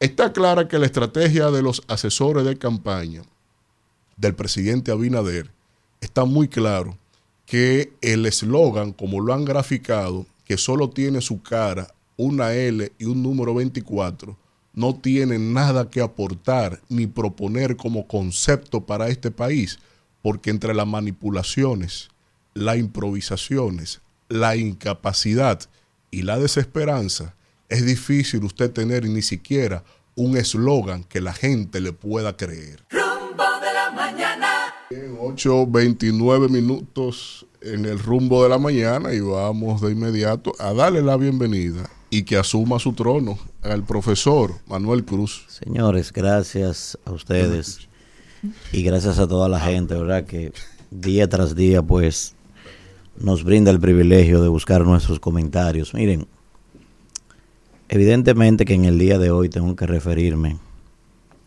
a este acontecimiento del fin de semana que ha conmocionado al mundo. Hablo de los ataques, sorpresas que la milicia de Hamas, ¿verdad? Pues escenificó en contra del pueblo de Israel. Un acontecimiento que fue muy parecido, digamos, precisamente a cuando se estaba conmemorando el 50 aniversario de la guerra de Yom Kippur, que fue asimismo también de sorpresa. Y quiero poner en contexto, ¿verdad? porque he visto muchas informaciones respecto a este particular y también muchas desinformaciones. Primero, lo primero es desmontar la idea de que Palestina e Israel están en guerra en este momento. Porque eso es evidente que el que afirma eso desconoce cuál es el estatus político administrativo de Palestina. Primero, Palestina está dividido en tres, que por ahí arranca su problema. Una parte, ¿verdad? La ciudad de Ramallah, conjuntamente con Cisjordania, eso está controlado por el partido Fatah, el partido Fatah y la Organización de Liberación para el Pueblo de Palestina, que es una coalición de partidos que la encabeza el partido Fatah, que fue fundado ¿verdad? por eh, Yasser Arafat. Y ahí está encabezando el doctor Mahmoud Abbas, que hace muchísimo tiempo ya, inclusive su periodo de gobierno que fue elegido en 2015, está vencido hace 14 años. Eso es lo primero. La otra parte, que es la franja de Gaza y zonas aledañas, pues la dirige, ¿verdad? Este otro partido eh, que es islamista, que es el que se conoce como el Hamas, que lo dirige su máximo líder, Ismael Aniyat. Ese es el líder de Hamas. No tiene nada que ver con la gente de Cisjordania. De hecho, están divididos ellos internamente y es uno de los principales problemas que tiene este territorio. Y la otra parte son los campos de refugiados, que es otra zona también de la propia Palestina, que en la práctica lo dirige tanto Hezbollah, ¿verdad? Por parte de esa milicia libanesa como Siria de Bashar al-Assad. Entonces, pero conjuntamente con eso también está el problema con Israel. Y es que Israel, a pesar de que firmó los acuerdos de Oslo con los palestinos, reclama como suyo, como parte de su territorio continental, a Cisjordania, la franja de Gaza y también a Jerusalén. Entonces, dentro de ese contexto, ustedes se pueden imaginar la situación tan difícil que se vive allí. Ese es el primer elemento, ¿verdad? Segundo elemento, señores, escuchaba inclusive a mis compañeros, estamos en presencia de un acontecimiento distópico, funesto, que el mundo entero debe condenarlo. Esto se puede inclusive tipificar de un genocidio, sin duda alguna, porque la cantidad de muertos civiles que no tienen nada que ver con conflictos bélicos, ¿cierto? niños, mujeres, o sea, es una cosa eh, desastrosa, de verdad que sí. Ahora, dentro del análisis, dentro de ese análisis, ¿verdad? Y esa condena que estamos haciendo en todo el mundo, a nadie se le puede olvidar que el genocida más importante que tiene el mundo en este momento se llama Bibi Netanyahu. A nadie se le puede olvidar que desde 1967 para acá, quien ha ocupado los territorios de Palestina es Israel. Y a nadie se le puede olvidar que también Israel ha atacado población civil. Ha sido condenado internacionalmente inclusive. ¿eh? Y ha sido cuestionado internacionalmente como pasó en 2006, como pasó en 2014. Para ser objetivo en el análisis, hay que decir eso. Aunque sí hay que decir que él jamás se maneja como un grupo terrorista y no como grupo beligerante. Eso hay que decirlo también. Segundo elemento, señores. ¿Por qué esta división tan profunda? Bueno, porque ambos partidos, ambos líderes, tienen una visión tanto en la forma como en el fondo de abordar la problemática de Israel. Unos son partidarios de la utilización de la fuerza, los miembros de el Fatah son pacifistas, eh, no creen en ese modelo, pero además también hay un componente ideológico religioso. Los de Hamas son islamistas, ¿verdad? Son maometanos. Sin embargo, los del Fatah son nacionalistas, no tienen ese nivel de eh, condición religiosa. Pero al mismo tiempo también ambos grupos tienen por separado sus relaciones internacionales. Unos son, por ejemplo, el Estado de, de Palestina es reconocido por 130 estados en el mundo. Sin embargo, el grupo de Hamas es reconocido y apoyado tanto por Hezbollah, ¿verdad? Del Líbano, tanto por Siria, eh, la propia Arabia Saudí en algún momento apoyó al, Estado completo y el caso de Irán ni se diga, que apoya fundamentalmente a la yihad islámica que también está metido en este conflicto. La pregunta entonces es, ¿por qué si todo estaba tranquilo, por qué pasó esto? Todo tiene tres elementos. Uno es geopolítico, otro es sociopolítico y otro es de carácter estratégico y mediático. Primer tema geopolítico, bueno, él jamás está buscando en este momento evitar que se concretice ya formalmente un acuerdo que se viene trabajando hace mucho tiempo para el establecimiento de las relaciones diplomáticas oficiales de alta envergadura entre Arabia Saudita e Israel. ¿Por qué? Porque históricamente Arabia Saudita fue el principal promotor de la bandera del reconocimiento del Estado de Israel, de Palestina y de la solución a la situación palestina cosa que ha sido desplazado ese movimiento por el hecho del fortalecimiento de Irán. Al mismo tiempo también, como Irán apoya al Hamas y a la yihad islámica, esto también pone en peligro las relaciones nuevas que han restablecido Irán y Arabia Saudita.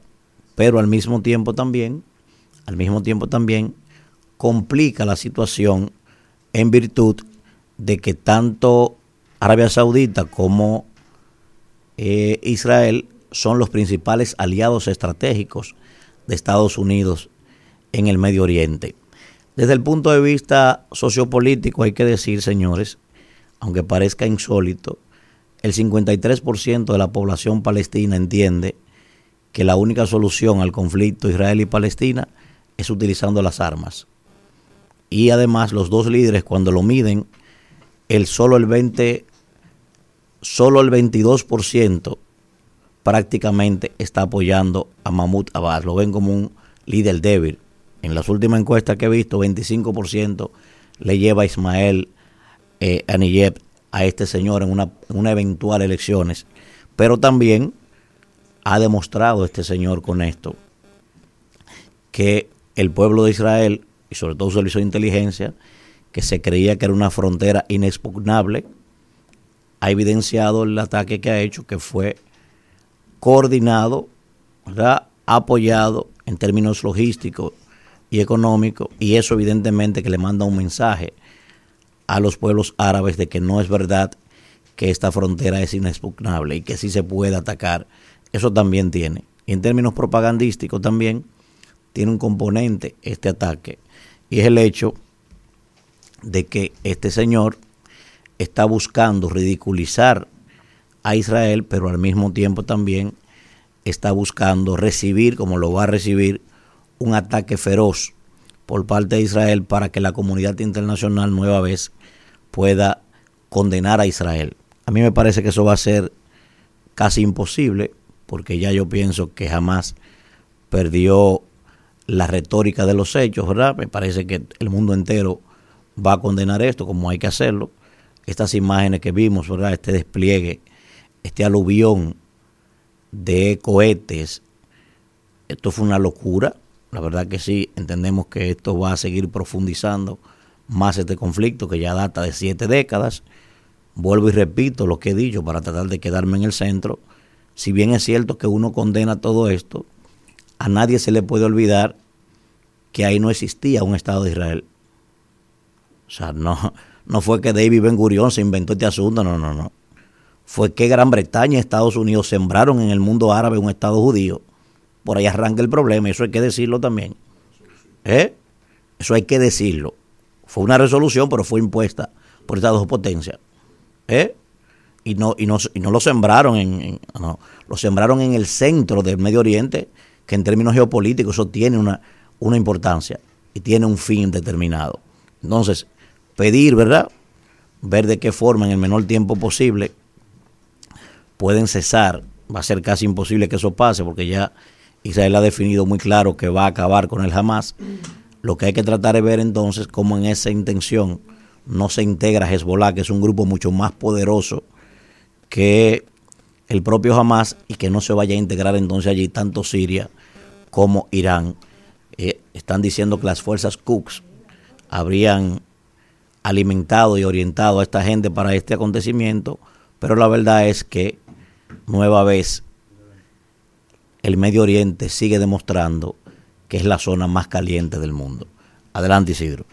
Rumbo de la mañana. Bueno, regresamos, regresamos en este rumbo de la mañana cuando son las 8 y 33 minutos y como les habíamos anunciado más temprano, ya está con nosotros Wellington Arnold, amigo, hermano de este equipo, pero también director del INAPA, el Instituto Nacional eh, de Aguas Potables. Y vamos a hablar con Wellington sobre su gestión, qué ha estado haciendo, cómo va el tema de agua en República Dominicana, pero también de la parte política, que ya estamos en campaña y Wellington es una, una pieza clave en el equipo de campaña del presidente Luis Abinader. Buenos días, Wellington, gracias por estar con nosotros. Gracias por la invitación, pues por fin me, me invitan, seguro fue Kimberly que, Que gestionó eso. que gestionó eso igualmente a Manuel Alfredo. Su hermana Gracias. Kimberly. ¿verdad? Yo era su hermana. ya no. Esos lazos consanguíneos no Ya se olvidaron. Jamás, jamás.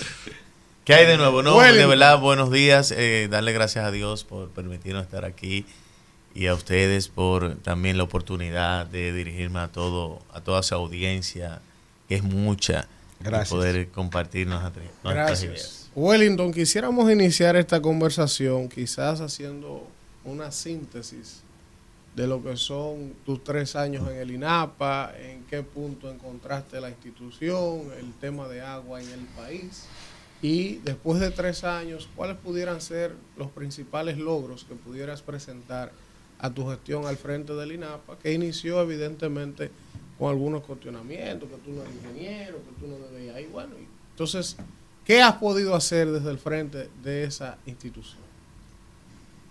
En primer lugar, el tema de, de que si era ingeniero o no era ingeniero, gracias por la pregunta, es un, como ha quedado evidenciado, era un tema más bien de falta o de celo de, una, de un tema tan sensible como el agua potable y el saneamiento que la gente tenía temor eh, de que no fuera bien gestionada.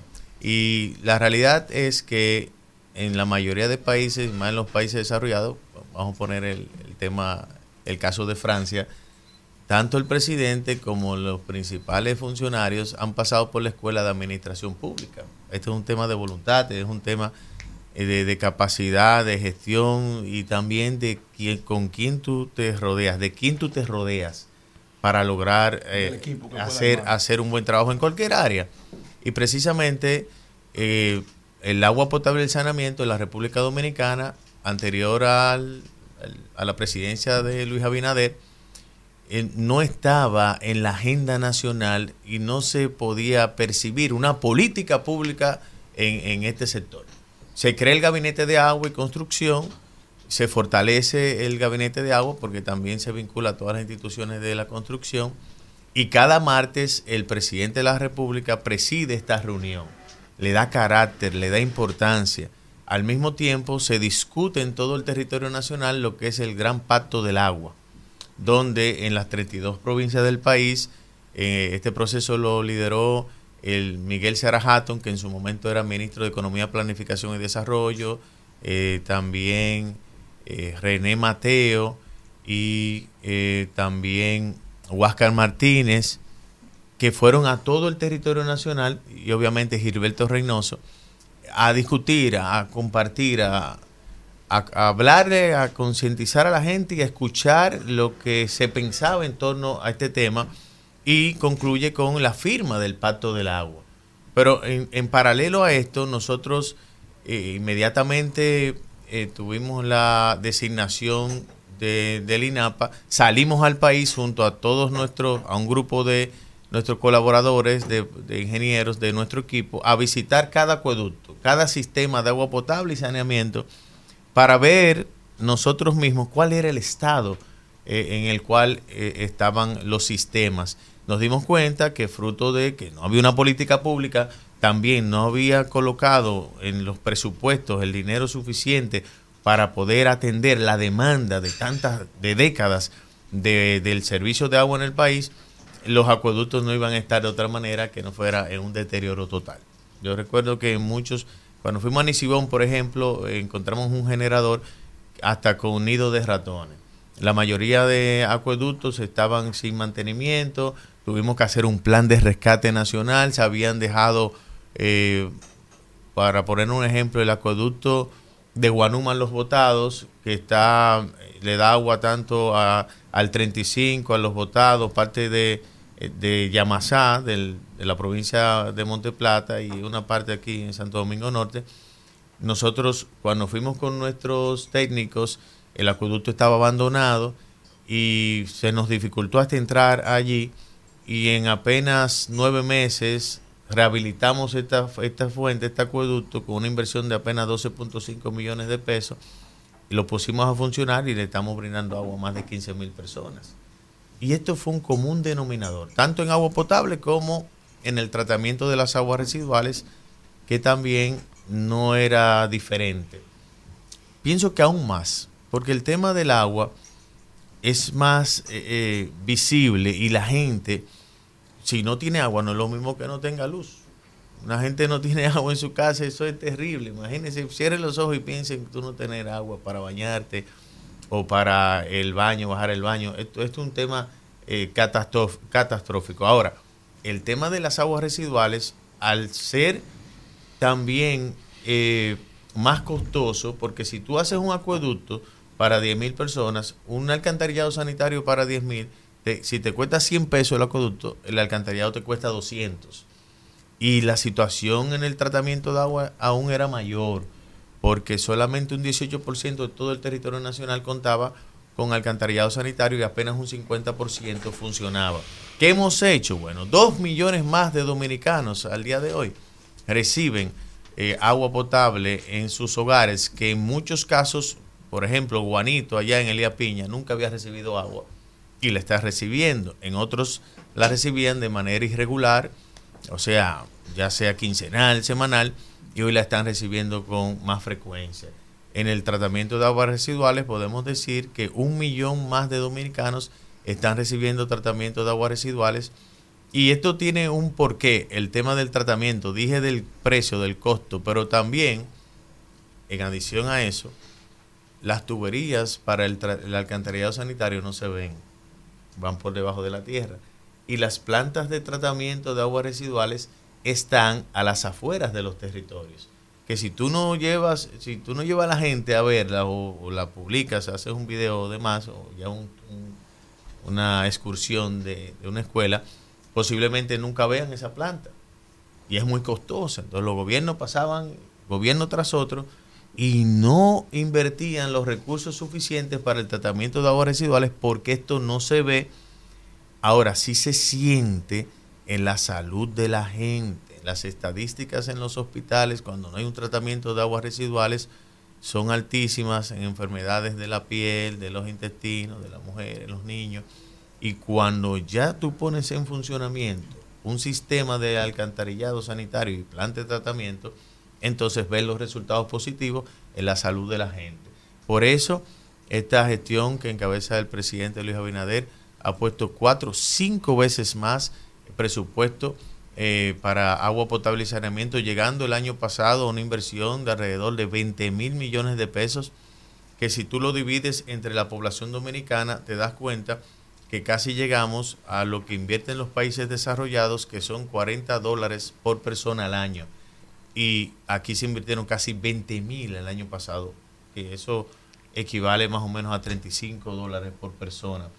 Entonces, en términos generales, eh, hemos impactado también de manera, vamos a decir, en paralelo todas las regiones del país, tanto en el sur, el este, el norte, donde se, hemos ya puesto en funcionamiento 18 sistemas, tanto de agua potable y alcantarillado. Ahora mismo estamos ejecutando más de 180 obras en todo el territorio nacional, donde se pueden resaltar soluciones como el acueducto de Ocoa.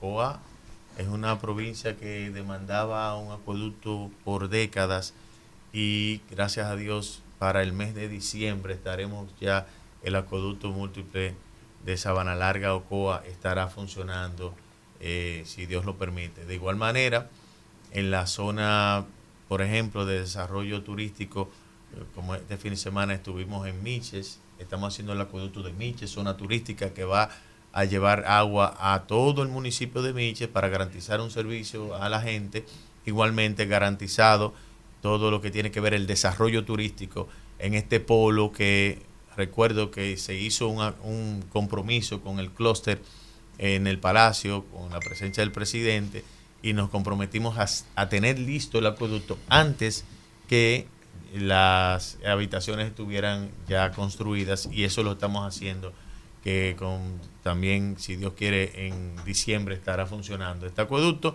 Cabo Rojo, marcha viento en popa también. Este acueducto que estará obviamente listo va a estar para el puerto, que, que va a estar, va a recibir a mediados de diciembre el primer de crucero. Eh, de manera que estamos muy contentos de lo que estamos haciendo y ver cómo, eh, para no dejar de señalar, no sé si han puesto algún soporte los jóvenes por aquí, tengo que mencionar que quedamos de hacer un programa ya en algún momento. La obra de mayor impacto social y medioambiental que se ejecuta en la República Dominicana del gobierno a través del INAPA, que es el saneamiento del arroyo Gurabo. Yo quiero que ustedes vean eso. Estamos hablando de un río que, bueno, le dicen arroyo, cañada, porque se ha deteriorado tanto. Y bueno, Kimberly, Sí, que es apasionada profesional en el área, el 43% de la contaminación del río Yaque del Norte proviene precisamente del arroyo Gurabo. Le pasa por el centro a Santiago y todas las descargas de aguas residuales de todo tipo, entonces van eh, hacia el río Yaque del Norte.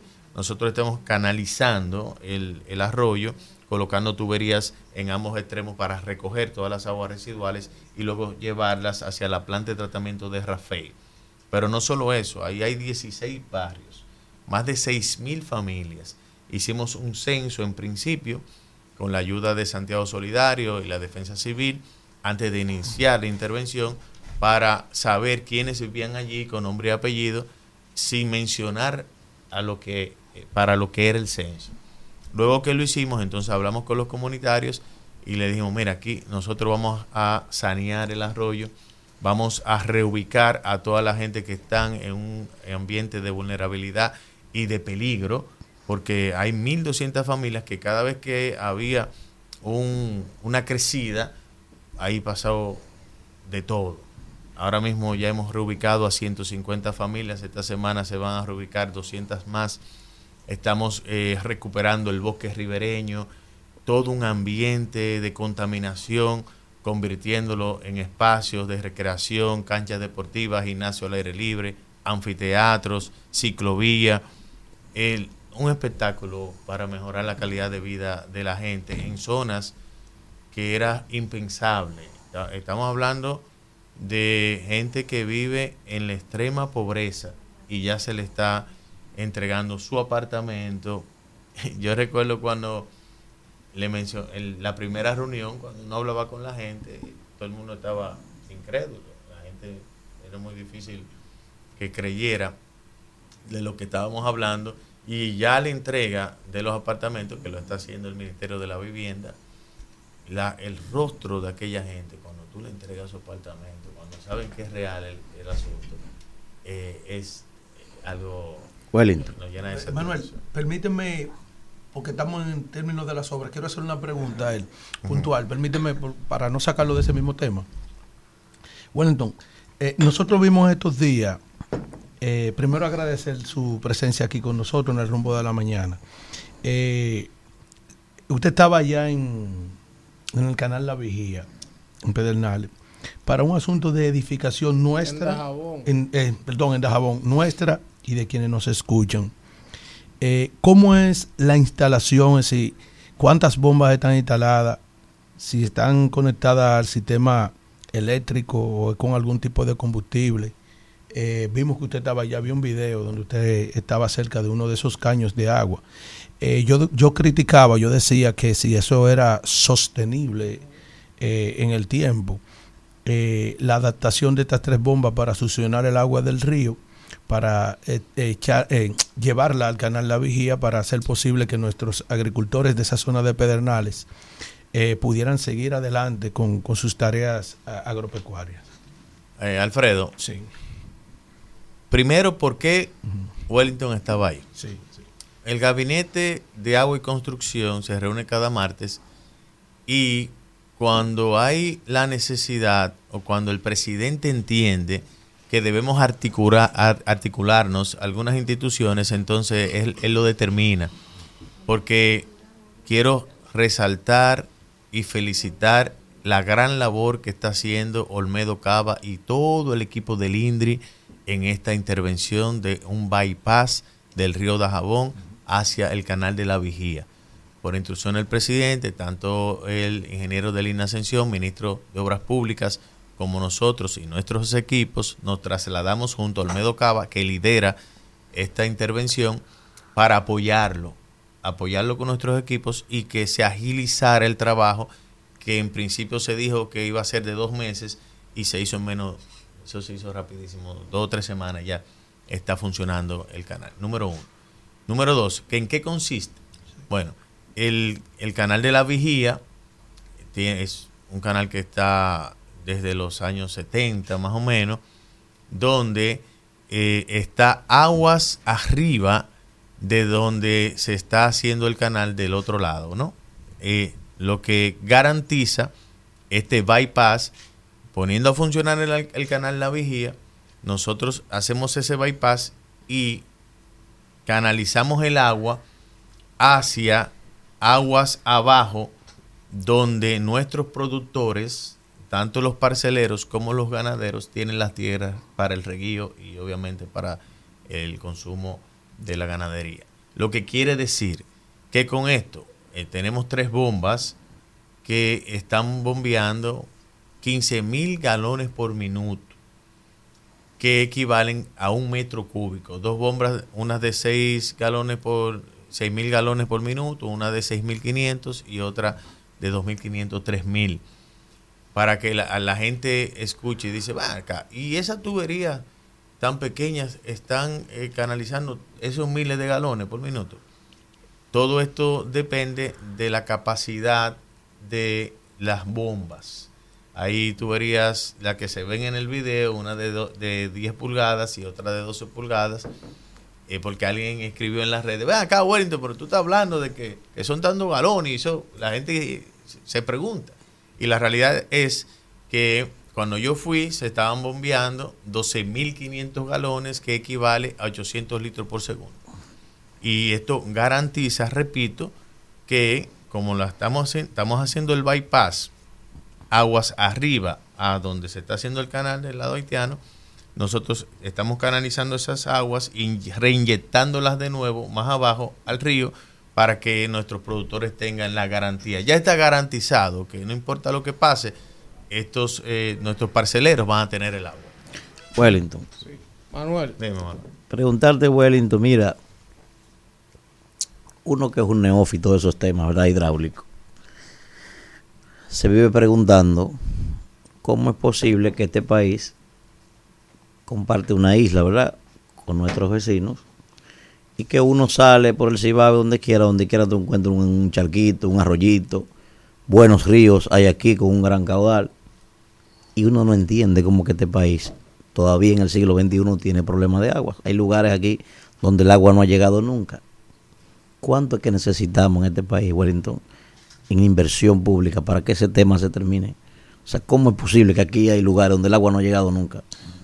Recuerda cuando inicié mi intervención, nosotros no teníamos un plan, no teníamos una política pública en materia de agua potable en el país. Y si tú no tienes una planificación, no inviertes lo que se requiere, vamos a tener la situación de décadas de deuda social en materia de agua eh, en nuestro país. La inversión que se estima, planteada en el propio Pacto del Agua, es de 8.500 a 9.000 millones de dólares en un espacio de 15, más o menos de 15 años.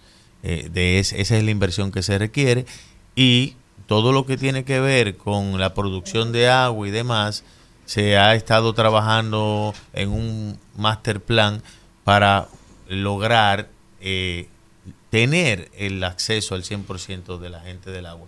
Pero en además de eso, nosotros se tiene que hacer un trabajo en paralelo que se está desarrollando.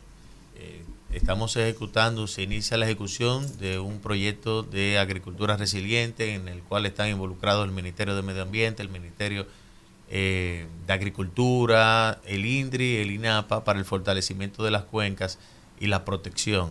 Pero hay un tema de educación, hay un tema también de un marco legal que tenemos que darnos. Todo esto está en pu- se están llevando en paralelo para al final lograr tener un buen servicio a toda la población, agua en cantidad, calidad y presión todo el día y eh, agua de calidad obviamente y que podamos tener ge- sistemas, gestiones autosostenibles, que ese es el gran desafío que tiene la República Dominicana. Kimberly. Wellington, nosotros el viernes hablábamos mucho aquí sobre el tema de la seguridad hídrica que necesita el país a propósito del tema que está pasando con Haití. Bueno, que Israel, eh, por la gran cantidad de conflictos que tiene con sus países eh, vecinos, ha tenido que hacer un gran uso y desarrollar una gran tecnología de, ahorro y de y de, también del uso del agua. Hay una gran cantidad de presas en Israel, incluso la más grande que fue construida por España.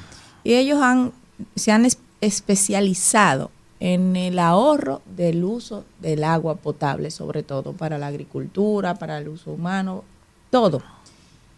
Precisamente por las limitaciones que tiene.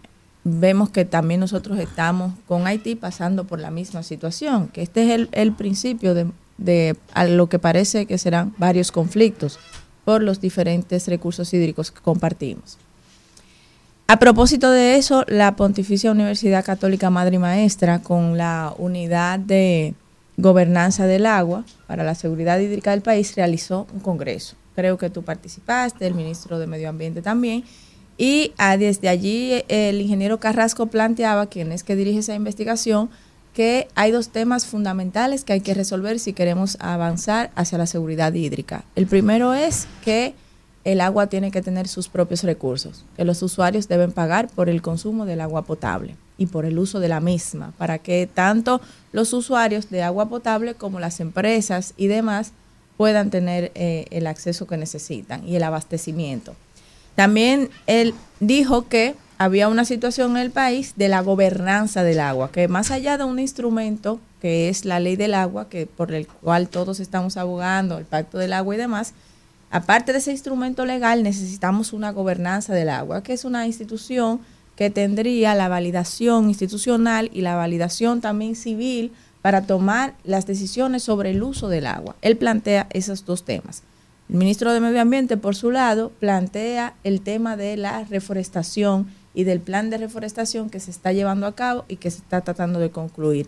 Ustedes, como institución, ¿qué planteamientos hacen para pasar de 2 mil millones de, metros cúbicos, que es que tenemos ahora, a 6 mil millones, que es lo que se plantea con ese plan que tú dices al 2020, al perdón, en 20 años, y cómo podríamos llegar allí.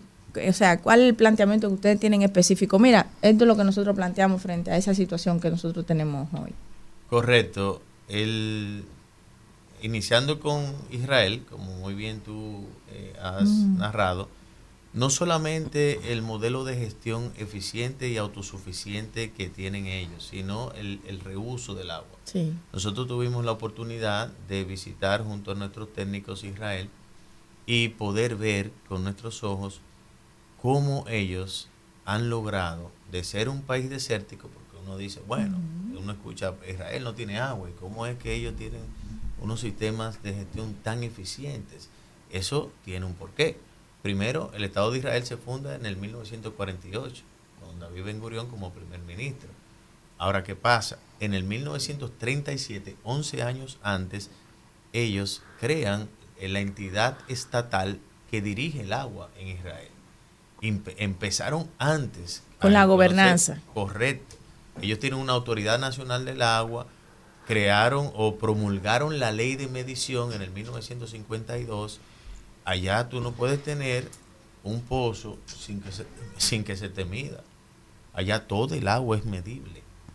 Y si tú te mides el agua, primero, valorizas, eh, sabes que este es un bien finito, no infinito, te das, eh, porque ellos lo hicieron de la manera correcta, se fueron dando el marco jurídico, el marco legal, luego de tener el marco legal, la concientización de la gente, de lo que significa este bien, que repito que es un bien finito, y posteriormente hicieron un modelo de gestión de eficiente, eficiencia en el consumo, porque por ejemplo la ciudad de Tel Aviv, que tiene un millón de habitantes, todo el agua que se consume allí va, el agua residual, va a una planta de tratamiento y esta agua después de tratada, que algo que a nosotros nos llamó mucho la atención, ellos la almacenan en el subsuelo. O sea, yo no había visto nunca este modelo. Tratan el agua, la almacenan en el subsuelo. Entonces le hacen una, una barrera de pozos para que el agua no tenga la intrusión salina. Y esa barrera de agua, de, de pozos que ellos hacen, como una, vamos a decir, como una protección, utilizan esa agua y tienen una planta desalinizadora para también tratar esa agua. Y todo esto es gestionado por el Estado. Porque el agua siempre tiene que Tiene ser que ser, manejada claro. por el sector público. Siempre. Y un ejemplo de eso es Israel, un ejemplo de esto es Estados Unidos, que es el- el- la cuna del capitalismo. Si tú vas al condado de Miami-Dade, quienes manejan el agua es el condado, es el. Estado. Si vas a Nueva York, quien maneja el agua es el Estado.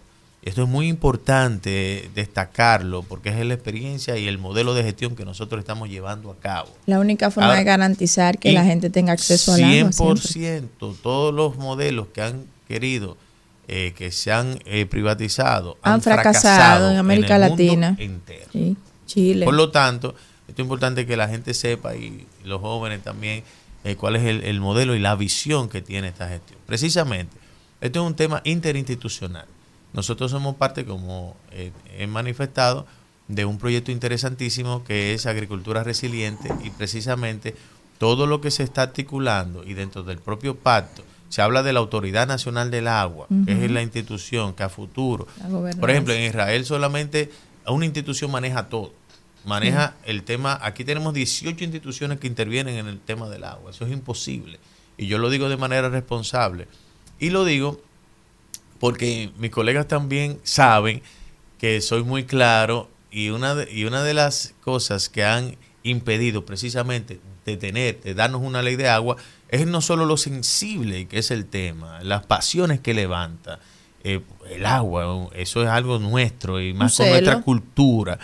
Es que cada vez que se discute la ley, los incumbentes del momento y sus equipos, que alguna vez se tiene 10, 20, 30 años, técnicos de la- de la- del área, cuando hay un, ar- un artículo que pellizca a cualquier institución, entonces ahí se genera un debate. Debemos de entender que nosotros, los eh, O incumbentes, sea, que tú propones que una institución maneje todo, que incluya todas esas instituciones que hoy existen, que eh, de el manera... futuro, el futuro, a futuro, tendremos que darnos, y eso lo plantea el propio pacto y la ley, una Sí. autoridad nacional del agua.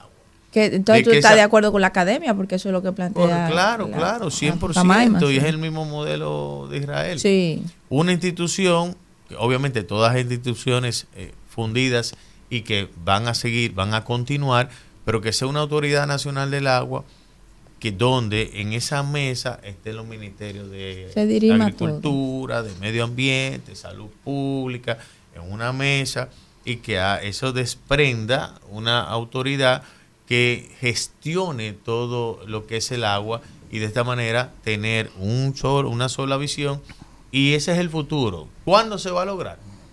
Yo te digo que se van dando pasos, ya se, discu- se discute y se habla del tema como lo estamos haciendo hoy día y hay que de manera responsable plantearlo porque a futuro ese por ahí es que tenemos que ir para tener un modelo de gestión autosostenible como que se puede, ¿eh?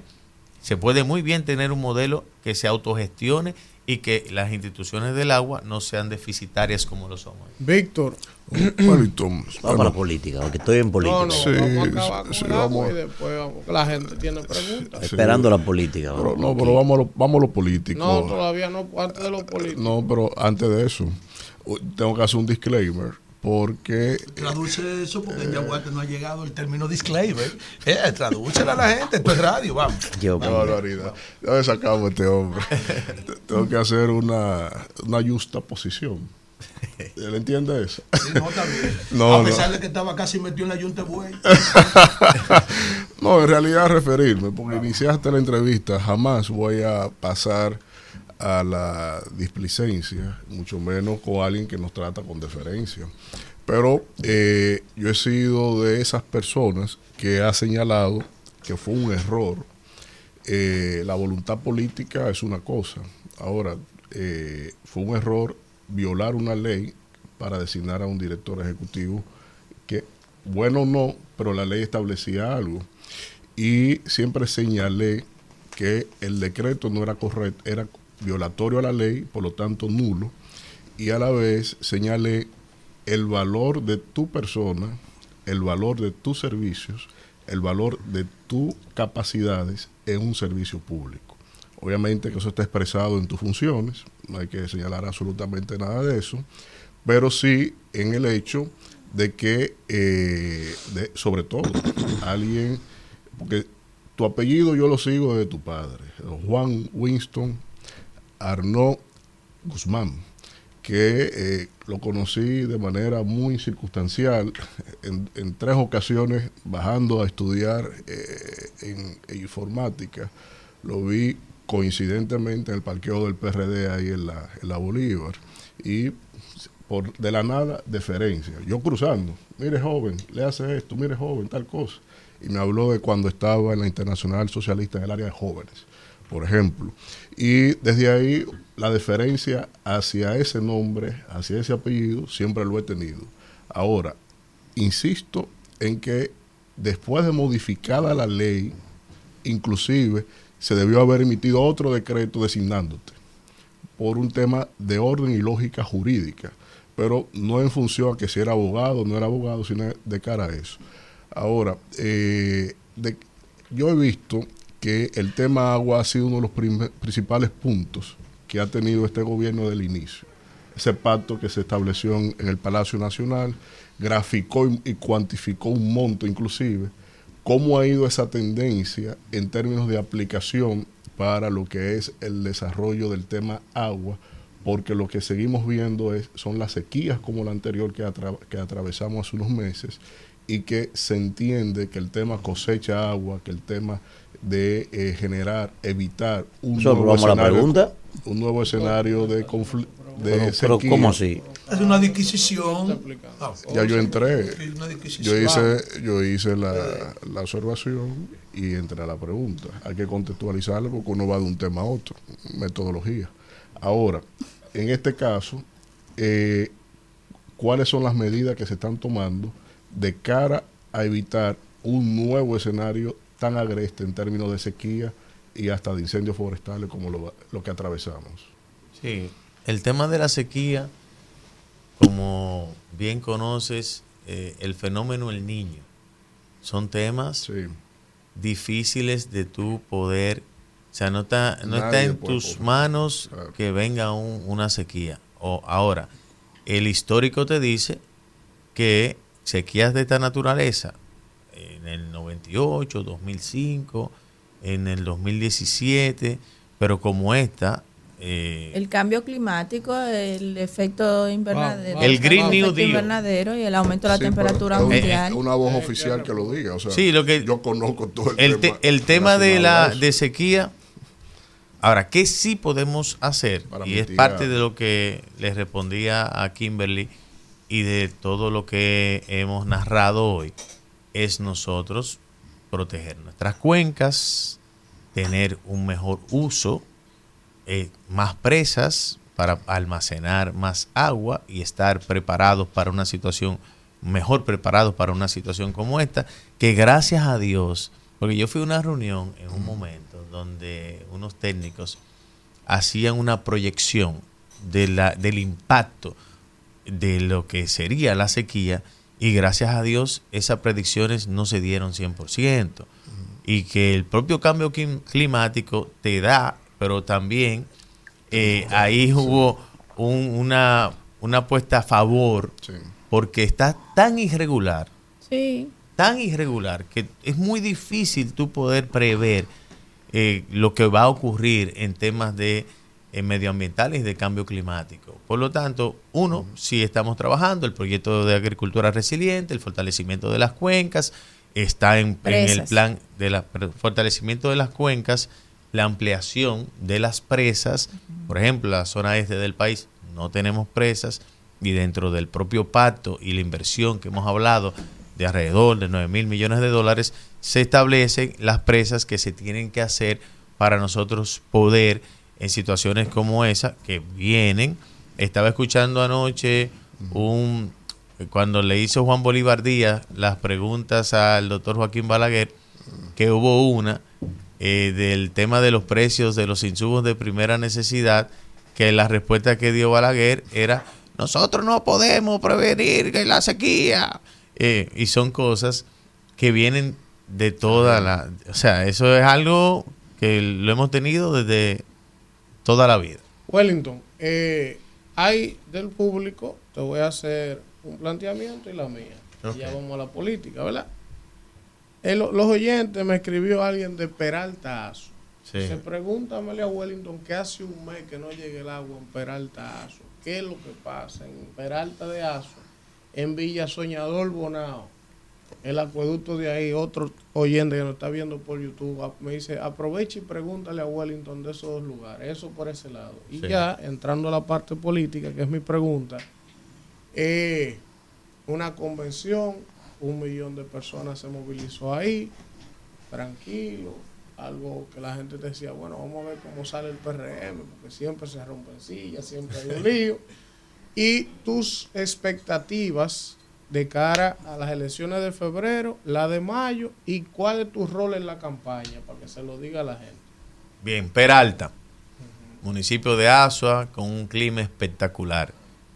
Lo primero es que eh, tuvimos unos inconvenientes en estos días, y porque se está, por las lluvias y la crecida y demás, se está ejecutando un proyecto de la nueva obra de toma en Peralta. Es una, yo he ido un sinnúmero de veces eh, a, a donde se está haciendo la obra de toma, que es un lugar eh, medio incómodo de llegar, pero ya se hizo una vía de acceso y demás, y entiendo que en los próximos meses estará lista la obra de toma que va a garantizar, porque estaba saliendo agua con, eh, con problemas en estos días, y ya se envió una retro allá y Abigail Cordero, el encargado provincial de ASO, está trabajando en este tema. Y Muy yo, bueno, Abigail, Sí, y yo estaré una estrella y estaré eh, pronto en, en Peralta. Dile que te mande su número y todo para yo llamarlo tengo. cuando yo vaya. Yo lo tengo. Ok. Sí. Número dos, Villa Sonador. Villa Sonador es un territorio de la provincia de Monseñor Noel, con algunos 10, 11 mil habitantes, donde hace mucho tiempo se había prometido un acueducto. En algún momento se colocaron tuberías, pero no se hizo el acueducto. Y la gente tiene mucha incredulidad allá. eh, y, hasta que no vean funcionando el acueducto, tienen esta, esta preocupación. Y una de las cosas y de los proyectos que aunque son pequeños, y es un territorio pequeño, pero que son más emblemáticos de esta gestión de gobierno, eh, del presidente Abinader a través del INAPA, cuando el presidente ha dicho no vamos a dejar a nadie atrás.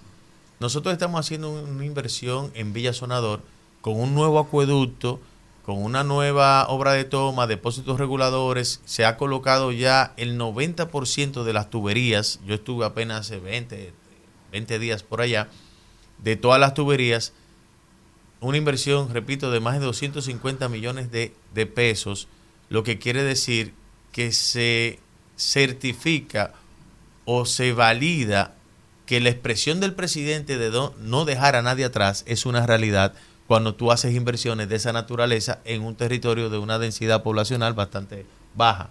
Lo que quiere decir que para el próximo año Villa Sonador tendrá un acueducto moderno, una planta de tratamiento de filtración rápida con todo un sistema nuevo y eso lo estamos ejecutando. A la pregunta de Villa Sonador, eh, lo que pasa es que el acueducto, la planta está en- para tú llegar, tienes que irte a orilla del río, eh, a la zona alta de Villa Sonador y la obra de toma, pero cuando volvamos ya vamos a hacer un video y, y lo vamos a presentar para que la gente pueda conocer. Y ese que te habló de Villa Sonador, también mándame los datos. Ahora vamos a la convención, lo que eso significó para nosotros. Primero hay que aprender de los errores del pasado para no cometerlos. En el PRM se está desarrollando una cultura de respeto, una cultura de no discutir los asuntos partidarios en público y el resultado de la convención se manifiesta en- en lo que la población percibe del presidente Luis Abinader. Me explico. Nosotros no esperamos una votación de esa cantidad de personas. Esa es la realidad. Porque en una convención vota un 15%, un 20%, donde no se estaban eligiendo los candidatos a senadores ni alcaldes, que son los que mueven más gente. Solamente en algunos Ni, territorios. ni los diputados tampoco. Ni los diputados tampoco, lo dice una casi diputada. El- el- ni los diputados tampoco. Yo espero que sea con ayuda tuya. Siempre, siempre ha sido así o no. Qué barbaridad. Vamos a ver. Siempre ha sido. Ha perdido los, Ah. los últimos tres años. Porque ya está grande ya, Qué pero barbaridad. siempre ha sido así. Vamos, Oye, vamos. eh, ¿qué sucede? Hace como 20 días el presidente nos solicita que hagamos un estudio que siempre hacemos, eh, cada tres meses más o menos. Y el jueves antepasado estábamos juntos cuando él me pregunta, Walter, ¿y los números? Ya, déjame revisar que me lo iban a enviar ese día en la noche. Cuando lo recibo, ¿qué, qué arrojó ese estudio? Estoy hablando antes de la convención. A la pregunta de por quién usted va a votar en las próximas elecciones, por quién la intención del voto, un 57%, casi 58%, dijo que por el presidente Luis Abinader. Cuando a la pregunta de actualidad, ¿cómo usted entiende que ha manejado el tema de Dajabón el presidente? Un 95% entiende que lo ha manejado bien. Y la misma pregunta se hace, ¿cómo usted valora que la oposición ha manejado el tema? Un 85% dice que mal. Y al analizar, eso fue antes de la convención, este proceso, lo que a la conclusión que yo llego es que la gente está en Luis Abinader. La gente está apoyando al presidente y fue a votar para marcarle su cara. Esto no, eso es una explicación bastante lógica por lo antes expuesto de que no estábamos eligiendo a los diputados, a los alcaldes, a los senadores y tuvimos una votación de más de un millón de personas. Y debo decir que hay muchas cosas que no se ven. Recuerdo cuando vi al presidente reunido en su periplo en Estados Unidos, allá en su participación en la ONU, con el presidente de Kenia, y luego vi las declaraciones del presidente cuando dice, de Kenia, cuando dice, eh, nosotros no vamos a una misión de paz. ¿Qué quiso decir? Nosotros vamos allá con conocimiento de causa. Y todo esto fue una gestión diplomática inteligente y sabia. Y esa misma resolución de la ONU tiene mucho que ver con el trabajo previo y el trabajo el cabildeo en, en que materia, hizo el en materia de relaciones exteriores hechas por el gobierno y por el propio presidente Luis Abinader, que logró, y hay que decirlo, que ya se aprobara el lunes, hablamos que el domingo fue la convención, y el lunes se aprobó entonces la resolución de la ONU ya para la intervención en Haití, lo que quiere decir que todo lo que el presidente ha ido, y hay que reconocer las acciones, lo puntual que ha sido eh, en sus respuestas, el manejo en todo eh, lo que tiene que ver con su administración, le ha dado a él una aprobación hoy día en la población de manera objetiva, que siendo una persona también dedicada, inteligente, que para el proceso electoral del el próximo mayo de 2024, repito, de manera objetiva, el presidente no tiene ningún tipo de inconveniente para ganar eh, holgadamente en una primera vuelta, porque ahí vamos a la campaña. Nosotros sabemos que las elecciones se ganan trabajando. Y como partido en, el ejercicio del Poder Ejecutivo, nosotros estamos para dar respuestas, dar soluciones, no promesas. Y por eso el trabajo que se está realizando este equipo de gobierno, que sabe que tenemos que lograr mejorar y seguir avanzando en la calidad de vida de la gente, es algo que no se detiene.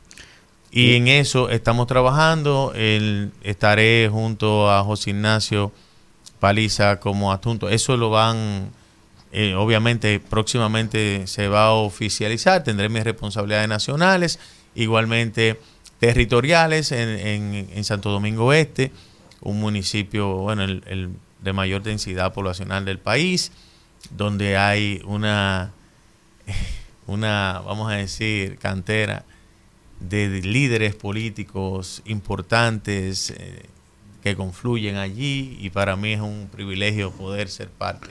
Wellington, de esa, eh, Wellington, ayudar allá. Wellington Amin, Arnobi sonó, escucha esta. Coge tu guanta para que apare esta recta ahora.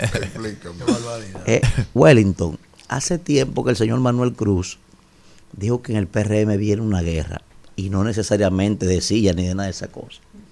Escucha esto. Todo el mundo sabe que el señor arrancan a leer los, los resultados. todo el mundo sabe que Wellington. Amin está en el círculo de espera, ¿verdad? Esperando que Aníbal Barca baje de ahí. En, el- en el círculo de Pérez. En el círculo de espera, esperando que Aníbal Barca baje de ahí para asumir el otro. Esperando su turno al barco. Espérate. Wellington, cuando el Congreso romano Qué barbaridad. llamó para que fueran a pelear con Aníbal Barca, no apareció nadie. Enfrente de León, al- al general cartaginés. Apareció un carajito con 24 años, Escipión el africano. Oye esto, y este loco, dice. Lo único que dijo, voy. Le entregaron 18 mil hombres a este carajito. el hombre acabó. No están ni los romanos contando con eso. Este hombre acabó con el general más, más fuerte del mundo, lo hizo correr. Cuando el hombre vino allá para acá, ya tú sabes, bañado en gloria, el hombre. Se bañó en tanta gloria que el propio Congreso que lo eligió y los propios políticos lo enfrentaron al hombre, salieron de él. Lo único que le quedó decir fue al final, lamento haber crecido tanto. Te- todo el mundo dice por ahí, Wellington, que tú andas como Escipión al africano en estos días, de que montando una estructura a todo vapor de diputado, de alcalde, que sé yo qué. ¿Cómo así? ¿Cómo él sabe lo que yo le estoy diciendo? Wellington, Wellington, Concluye a fondo. tú, Aníbal Barca andaba con 80 elefantes. Hoy lunes echándole una vaina. Wellington, tú no ¿Y le quién viene haciendo Aníbal Vargas? que está allí en el palacio. Atiende ahí, atiende ahí. Wellington, tú no le temes a esos elefantes que andan esperando que Aníbal caiga también. ¿eh? Y que te enfrenten a ti de mala forma. Tú no tienes miedo, Wellington, de eso. Porque es una cosa difícil. Esa gente está aspirando también. Eh, lo importante es que nu- nunca antes, no, yo te voy a responder. Nunca antes habíamos tenido la oportunidad de tener una, eh, vamos a decir, una visión cohesionada de tanto del liderazgo tradicional como del liderazgo emergente, todos confluyendo bajo el liderazgo del presidente Luis Abinader. Que ese, ese, eso es lo que nosotros estamos todos enfocados en este momento. Lo que viene a futuro, cada cosa en su momento. Es un juego de pollo. Oye, cada cosa en, en política y yo cuando hablo con jóvenes, siempre, Wellington. cada vez que tengo la oportunidad de hablar con los jóvenes que, muy, en, ya sea en una conferencia o jóvenes que siempre tengo la oportunidad de compartir, le digo, miren, cada vez que ustedes se levanten, lo primero que en política usted tiene que tener claro y de que abra los ojos es una gran P, enorme. Una P del tamaño del edificio más grande que usted se imagine. Una P de paciencia. En esto hay que tener paciencia. Cada cosa en su lugar. Y cada momento, y ya en cada momento usted accionará en función de, obviamente, de la coyuntura de, de ese, del momento preciso. Por lo tanto, Manuel, no, eh, eso en el PRM no va a haber ningún tipo de inconveniente. Nosotros primero vamos a lo primero, es reelegir al presidente Luis Abinader, seguir fortaleciendo nuestro partido, que podamos contar con un arbitraje Es sólido. un partido archipielágico, tú lo sabes, ¿verdad? Sí, pero hay conciencia y hay madurez. Indo- Cuando dice él, mira, Indonesia. todo se pensaba que en el PRM iba a haber un tema del pasado. ¿Qué pasó? Una fiesta democrática, un fortalecimiento eh, de un posterior a la convención, un partido eh, que salió airoso, un partido que mostró una capacidad y una madurez política a todos los niveles que te envían un mensaje claro que todos nosotros estamos conscientes de la responsabilidad que tenemos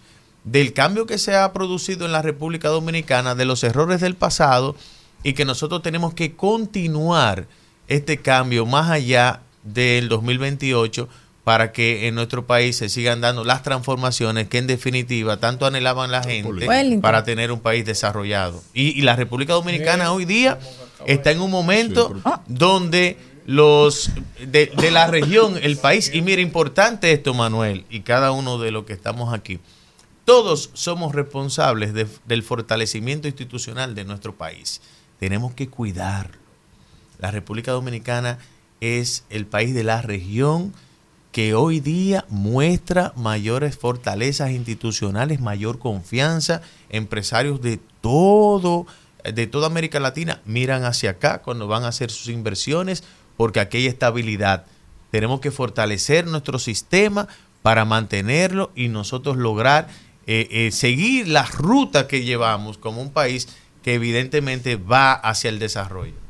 Bueno, Wellington. gracias, No, gracias a pero- Wellington pero usted Arroyo dejó por una esta segunda ronda la. Te la a pregunta política. Vamos a una pausa Pues y yo quería preguntarle. ah, Está bien. rumbo de la ¿Y mañana. esta dictadura?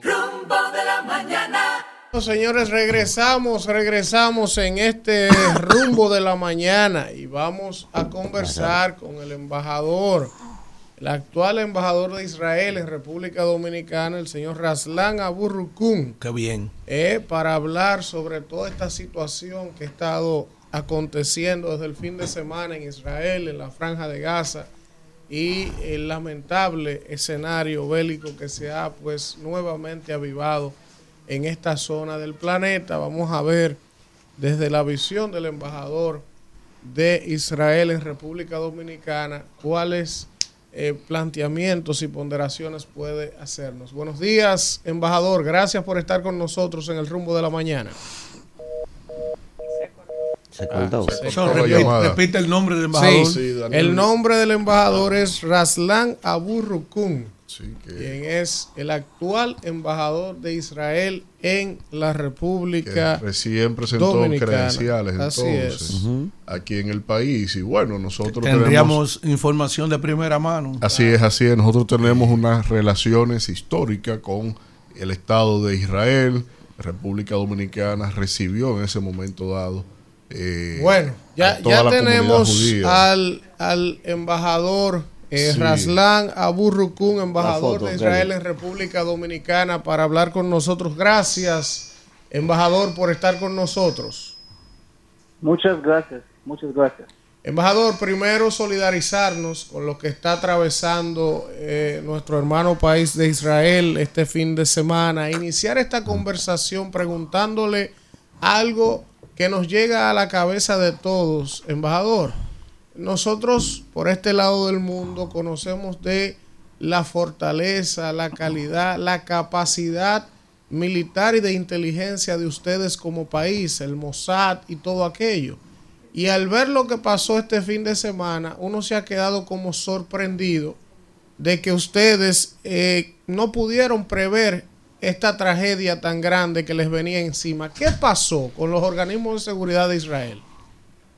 Ah, primero, eh, muchas gracias eh, por su apoyo. Este muy importante eh, el apoyo de todos los amigos eh, fuera de, Israel también. Este fue a sorpresa, pero este ahora ah, no importante pregunta. Esta situación de ahora, estamos en situación de guerra y las Fuerzas Armadas de Israel y todos los israelíes están eh, luchando contra el, terrori- el terrorismo. En, en- en sá- sábado, eh, todos los eh, judíos eh, en Israel celebraron eh, eh, fiestas de Sukkot, que es muy importante la, la tradición eh, eh, judía. Y eh, las eh, organizaciones terroristas de Hamas y Islamic Jihad comenzaron eh, ataques con eh, miles de misiles y eh, cohetes entre Israel y eh, cientos de terroristas infiltraron entre Israel y atacaron familias, niños, personas adultos y como ma- masacres que como como no no no sé qué, qué expresar explicar qué, qué acontece pero en, en este eh, momento eh, más importante eh, para nos eh, luchar y limpiar limpiar todo de Israel especialmente sur de Israel de, todos los terroristas y después vamos vamos a preguntar y verificar cómo cómo este acontece Su Excelencia, un placer, Víctor Villanueva, por acá. Igual extender nuestra eh, solidaridad a todo el pueblo de Israel, que es un pueblo hermano, cercano y ejemplar para nosotros. Eh, en este contexto, eh, hay mucho que ver en términos del orden interno del Estado de Israel y de los puntos que se han ido hilvanando en la región. Por ejemplo, tenemos el hecho de las protestas que se han establecido contra el gobierno de Netanyahu, la escasez de apoyos políticos que tienen el Likud y a la vez entonces lo que se ha graficado desde la, desde la flexibilización de las eh, medidas eh, de bloqueos económicos de Estados Unidos hacia Irán. ¿Puede ser todo esto un caldo de cultivo que haya motivado al Hamas de aprovechar justamente este momento y sobre todo usando un día como el del Shabbat? Eh, tal vez, tal vez, pero, pero en este momento eh, todos los israelíes estás, eh, están eh, unidos y todos los israelíes, no diferente de entre izquierda o derecho, todos los eh, israelíes están unidos y luchar el ter- terrorismo. Estamos ahora en guerra, en guerra eh, con Hamas, con Islamic Jihad y espero que no, no eh, esta situación no eh, vaya a desarrollo en el norte de- del país, pero es eh, eh, posible también. Y ahora no, no tenemos eh, eh, cada elementos políticos y preguntas po- políticos. Todos los israelíes están unidos. Muchos israelíes también fuera de Israel eh, eh, querían entrar a Israel y ayudar en estos esfuerzos eh, contra eh, los eh, terroristas. En los últimos meses también tuvimos este proceso como proceso de paz con Saudi Arabia y mu- muchos países árabes en Medio Oriente. Este también puede ser como, como elemento que, que fue como encorajar jamás eh, atacar en estos, en estos momentos. Excelencia, buenos días. Manuel Cruz de este lado, Excelencia. Nuestro respeto y nuestra eh, solidaridad con el pueblo de Israel. Excelencia, quisiera preguntarle lo siguiente. Mire, para nosotros, ¿verdad? Aquí, que sobre todo el caso mío, que soy un, estudioso de la geopolítica, a uno nos resulta un poco eh, difícil, ¿verdad?, de creer que una frontera como la de Israel, que uno la visualiza como inexpugnable, muchas veces con el poderío militar que tiene Israel, haya sido vulnerada de una manera tan fácil, ¿verdad? Y, sobre todo con un despliegue estratégico tan bien diseñado como este, y que eso me parece un poco confuso. ¿Hay hasta el momento, Excelencia, algún informe de inteligencia, si se puede dar, de posibles israelíes, ¿verdad?, que hayan facilitado esto, algún mando militar que haya traicionado al pueblo de Israel para que esto sucediera. ¿Hay algún informe sobre esto? Eh, y ahora no tenemos eh, estas eh, informaciones que aconteció eh, este no no importante en este momento Eh, ahora todas las fuerzas de defensa en Israel están luchando y eh, ahora eh, en las últimas eh, eh, horas eh, estamos limpiar a sur de Israel los eh, eh, eh, terroristas que estaban, estaban aquí allá.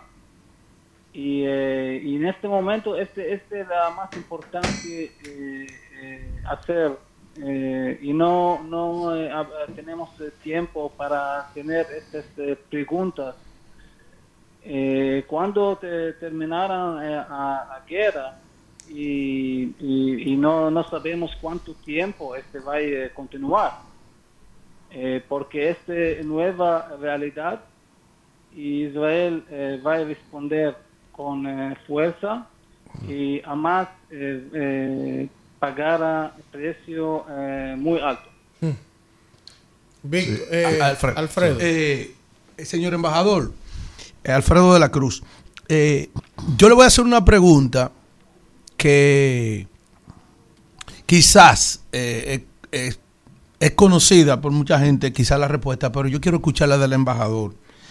Desde el 2007, eh, el grupo Hamas se apoderó de esa, de esa zona de Palestina, lo que es la franja de Gaza. Pero Israel estableció un bloqueo que restringe la entrada y salida de gente, así como de bienes y, servicios.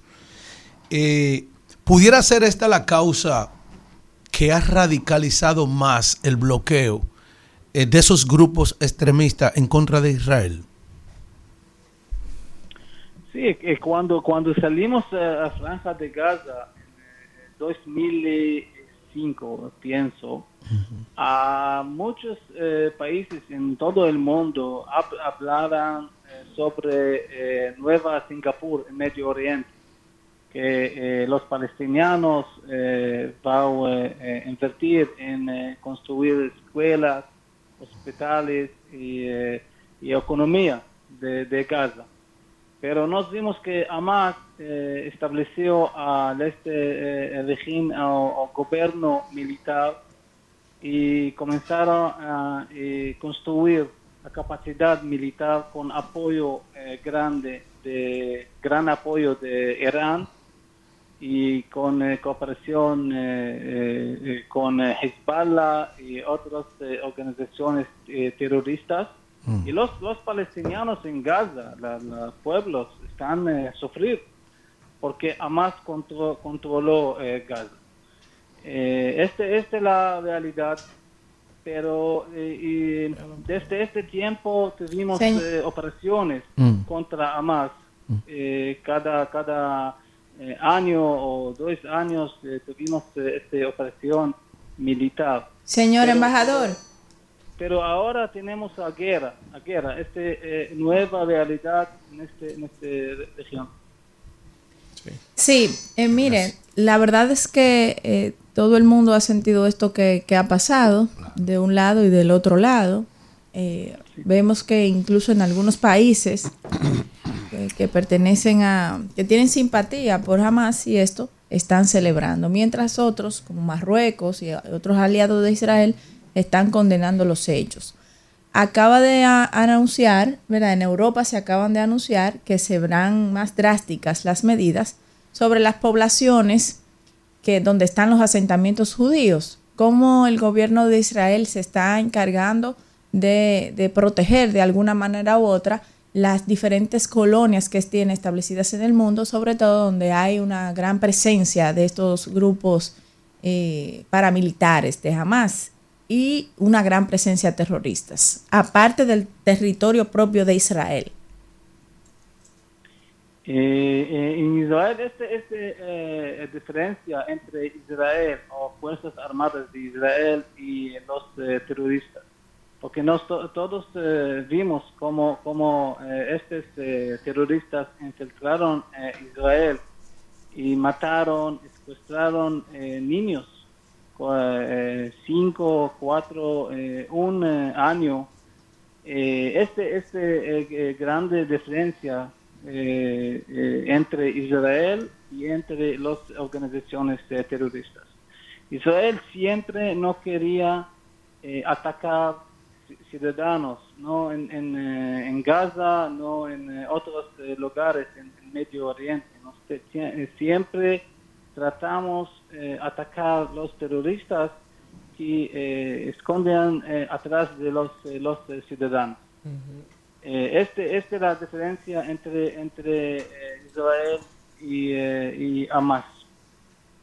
Embajador, eh, preguntarle lo siguiente, ¿está Israel, nosotros conocemos de la capacidad militar de ustedes como país y todo lo que ustedes han tenido que hacer para autodefenderse en una región que históricamente ha sido sumamente hostil a ustedes en ese lugar? ¿Están ustedes listos en caso de que, por ejemplo, este conflicto escale y que intervenga Hezbollah, que intervenga Irán y que decidan tratar de ir todos contra ustedes en un momento como este? Sí, no, eh, en este momento eh, tenemos tensión en la frontera de en, en la norte de Israel y también eh, tuvimos eh, incidentes eh, los últimos horas. Y la- las fuerzas de defensa de Israel tienen planos puede, puede confrontar Hezbollah también y Irán y, y Hamas y esperamos que no, no vaya a eh, desenvolver esta situación también en, de- en, de- en el norte, pero es eh, posible y, eh, vamos a eh, luchar. Es, es muy importante decir que muchos años Irán apoyó Hezbollah, apoyó Hamas, apoyó Islamic Jihad y eh, también eh, otros grupos eh, de terroristas en otros lugares en el Medio Oriente. Y Irán está el país que apoyó, apoyó las organizaciones y, y las organizaciones pagaran precio alto en el futuro.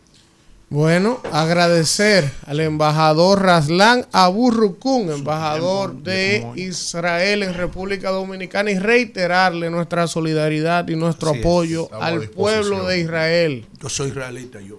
Muchas, muchas gracias por su apoyo. Israel ganará y todas las organizaciones terroristas sacarán el precio alto.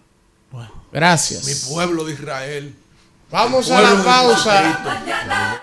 Bueno, regresamos, regresamos en este rumbo de la mañana cuando son las 9 y 46 minutos y vamos a continuar con los comentarios. Y es el turno del comentario de Kimberly Taver. Nació Cristo por ahí, jamás se Ujú. dejó de Oh, sí, cómo no. Gracias, Elvin. La verdad es que para mí es un placer estar aquí en otra entrega. So- hoy lunes 9 de octubre, comenzando otra semana más junto a todo el público que nos sintoniza, que nos ve a través del canal de YouTube y nos escucha a través de la emisora de Rumba 98.5 FM. Y hoy quiero hablar, señores, aprovechando de que mañana es el Día Mundial de la Salud Mental, eh, una serie de acciones que se lleva por iniciativa de la Organización Mundial de la Salud para poder concientizar al mundo sobre la importancia de la salud mental. Entonces, a propósito de lo mismo, eh, la Pastoral de Salud organizó una marcha donde participaron cientos eh, de feligreses en apoyo a las actividades que hizo la Iglesia Católica a través de la Pastoral de la Arquidiócesis de Santo Domingo de una semana dedicada a la salud mental, donde fueron impactados 4.500 provincianos de Santo Domingo. Las mismas actividades terminaron eh, ayer domingo con una marcha solicitando al Estado Dominicano que se invierta más en salud mental y que también pues se integre al- a la seguridad social, porque ciertamente hay un tema muy grave con, con la salud mental y es que es muy costoso el tratamiento. Es muy costoso el tratamiento, son muy costosas las consultas, los seguros casi no la cubren porque todavía está vista la salud mental como que no es parte de la salud integral física del ser humano y eso debe cambiar. La salud mental es una parte básica de la salud integral y eso nosotros como dominicanos y dominicanas tiene que ser un motivo de lucha y de, eh, de debate en las principales mesas del país. Y todo el que pueda elevar su voz a favor de este tema, a favor de esa lucha, debe hacerlo. Primero, hay una situación de concientización, hay un estigma sobre las enfermedades de salud mental que no se dan sobre otras. En la antigüedad, las enfermedades que tenían estigma era la lepra, y luego entonces fue el VIH, y así eh, algunas enfermedades siempre han estado estigmatizadas, pues ahora las enfermedades de salud mental son las que enfrentan estas situaciones de vergüenza, donde las personas que la padecen no quieren primero eh, reconocer que están padeciendo de esta situación y que incluso no lo saben.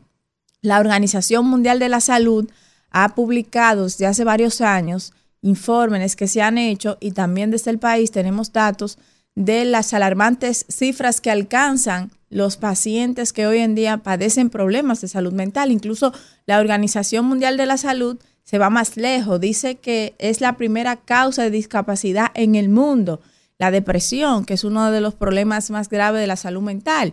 Que 300 millones de personas en el mundo tienen discapacidad por problemas de depresión y que eh, esto representa, ¿verdad?, un 4.5, 4.7% y que un 5.7% enfrenta problemas de depresión, de ansiedad, perdón, y de cualquier otro tipo de estas situaciones, que con la pandemia esto ha aumentado un 20%. Incluso nosotros tenemos un Plan Nacional de Salud que fue creado a propósito de estas cifras alarmantes y que con la pandemia esto, el aumento ha sido significativo, donde Salud Pública reconoce lo- los grandes problemas que tenemos en el país de depresión y de ansiedad y que el acceso a, a tratarse la enfermedad y a, a los fármacos, que también son muy costosos, son los principales problemas. Que la mayoría de esos ciudadanos padecen de estas enfermedades mentales que tiene varios factores. Puede ser el medio, puede ser la información genética del mismo organismo y pueden ser ocasionadas también por el abuso de sustancias controladas o del abuso de drogas como el alcohol. En el país hay una gran población que consume alcohol y que abusa de estas sustancias. Pero si vamos a las escuelas, y volviendo al hecho de que los, eh, la mayoría de las enfermedades de salud mental inician antes de los 14 años y vamos a la escuela y comparamos la situación que estamos viviendo de los grupos de la pandilla que le dan un sentido de pertenencia a los hijos que de una manera u otra están en condiciones de vulnerabilidad en sus hogares y que no tienen las necesidades cubiertas, pero que tampoco tienen eh, esa, esa salud mental en sus casas, porque tanto las madres como el padre también eh, tienen estas condiciones y estas situaciones que enfrentan a diario, pues desde allí que vemos la violencia escolar, vemos el bullying, vemos el acoso, vemos diferentes factores que se enfrentan desde las escuelas públicas dominicanas, nos damos cuenta que evidentemente en esa población joven, en esa población infantil, tenemos grandes problemas de salud mental ocasionados por las mismas condiciones de vulnerabilidad donde vive. Sin embargo, si vemos la cantidad de psicólogos escolares que hay, la demanda de las mismas, nos damos cuenta de que un curso que tiene 40 y 60 niños en una escuela que tiene una población de 2.000 niños y una sola psicóloga escolar, cuando las hay, pues obviamente esto va a ir en detrimento de que se puedan superar estos problemas de salud mental a temprana edad. Y creo que este es un buen punto de partida, que se aumente los profesionales de la salud mental en las escuelas, que tengan presencia en las escuelas para que puedan dar un mayor seguimiento o que puedan dar algún tipo de seguimiento a cada uno de nuestros niños, niñas y adolescentes que van a las escuelas públicas a buscar no solamente educación, sino también las herramientas mentales que le permitan hacer frente al día a día. Y eh, el otro día el gobierno lanzó un programa de salud bucal que todos lo hemos felicitado. También el almuerzo escolar para prepara, que también todos los hemos felicitado. Asimismo, yo creo que hay que hacer un esfuerzo colectivo para que el gobierno invierta más en la salud mental de nuestros niños y de nuestros jóvenes desde las escuelas públicas, que es de donde nosotros como Estado podemos tener control de los niños, de las niñas, de los estudiantes en sentido general que acuden a esos centros. Yo creo que a la medida de lo posible también debemos hacer un esfuerzo colectivo para concientizar a la población dominicana de la importancia que es tener una buena salud mental y que esto es parte de la salud integral de todos los seres humanos. Por eso es importante que la lucha que la iglesia ha comenzado desde la pastoral y que inició con la marcha del domingo, pues eh, eh, sea acogida por la sociedad, por los comunicadores y por todos los que de una manera u otra inciden en la toma de decisiones, elevando la voz para que las consultas de salud mental sean integradas en sean integradas en la seguridad social y también el acceso a los medicamentos, a las sustancias controladas para los problemas de, salud mental, pues eh, sean más accesibles a todos los ciudadanos y que estén disponibles en lugares donde los ciudadanos no tengan que enfrentar ninguna traba para poder acceder a ellos. De esta manera yo creo que podemos enfrentar estos temas de salud mental que ya son preocupantes en nuestro país, que cada día cuando vemos un accidente, que dicho sea de paso, nuestro país es el número uno en accidentes, en muertes por accidentes de tránsito, vemos este, este conflicto que no sabemos cómo lidiar, no tenemos los instrumentos para lidiar con estas situaciones que nos pasan, porque la sociedad dominicana está padeciendo una gran cantidad de problemas de salud mental y lejos de enfrentarlo, estamos tratando de ocultarlo. La gente cuando va a un psicólogo, cuando va a un psiquiatra, de inmediato recibe los ataques de su círculo de que te estás poniendo loco, te estás poniendo loco. Entonces eso es parte de la falta de información que tenemos eh, como seres humanos de la importancia que es tener una buena salud mental.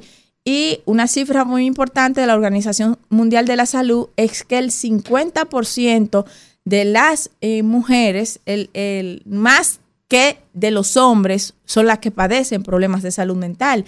Precisamente este grupo que es más vulnerable, que sufre violencia económica, que sufre violencia eh, psicológica, violencia física y que también enfrenta grandes problemas de igualdad en la sociedad y en el mundo. Nuestro país no es la excepción, pero esta parte que la mujer es la que sufre más de problemas de ansiedad, de depresión y, y en torno a todo esto, pues obviamente debe llamarnos a preocupación. También el tema de las unidades de intervención en crisis, que este gobierno ha hecho un gran esfuerzo por incrementarlas, pero aún así no hemos dado abasto con las que son necesarias. Ya llevamos varios, varios muertos incluso, porque la policía cuando pasan estas situaciones no sabe cómo lidiar. A mí me parece que en esta reforma policial que se está dando en el país debe integrarse también estas unidades de, de, de intervención en crisis, donde llevar a, a cualquier recluso, cualquier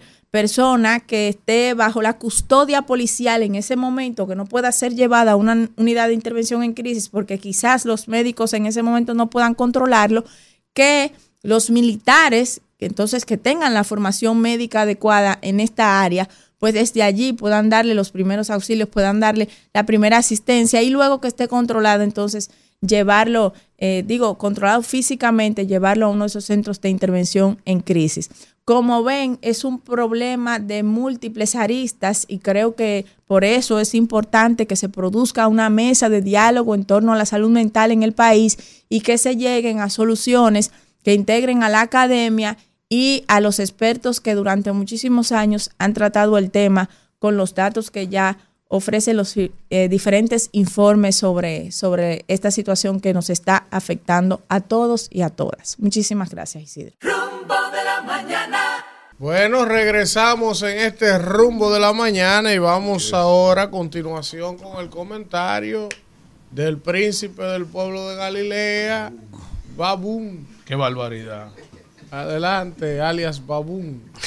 gracias, gracias. Miren, eh, nada, mucho movimiento este fin de semana a nivel nacional e internacional. Esta desagradable situación que está pasando en Israel, que al igual que el problema haitiano, uno no sabe si están cogiendo a uno de pendejo.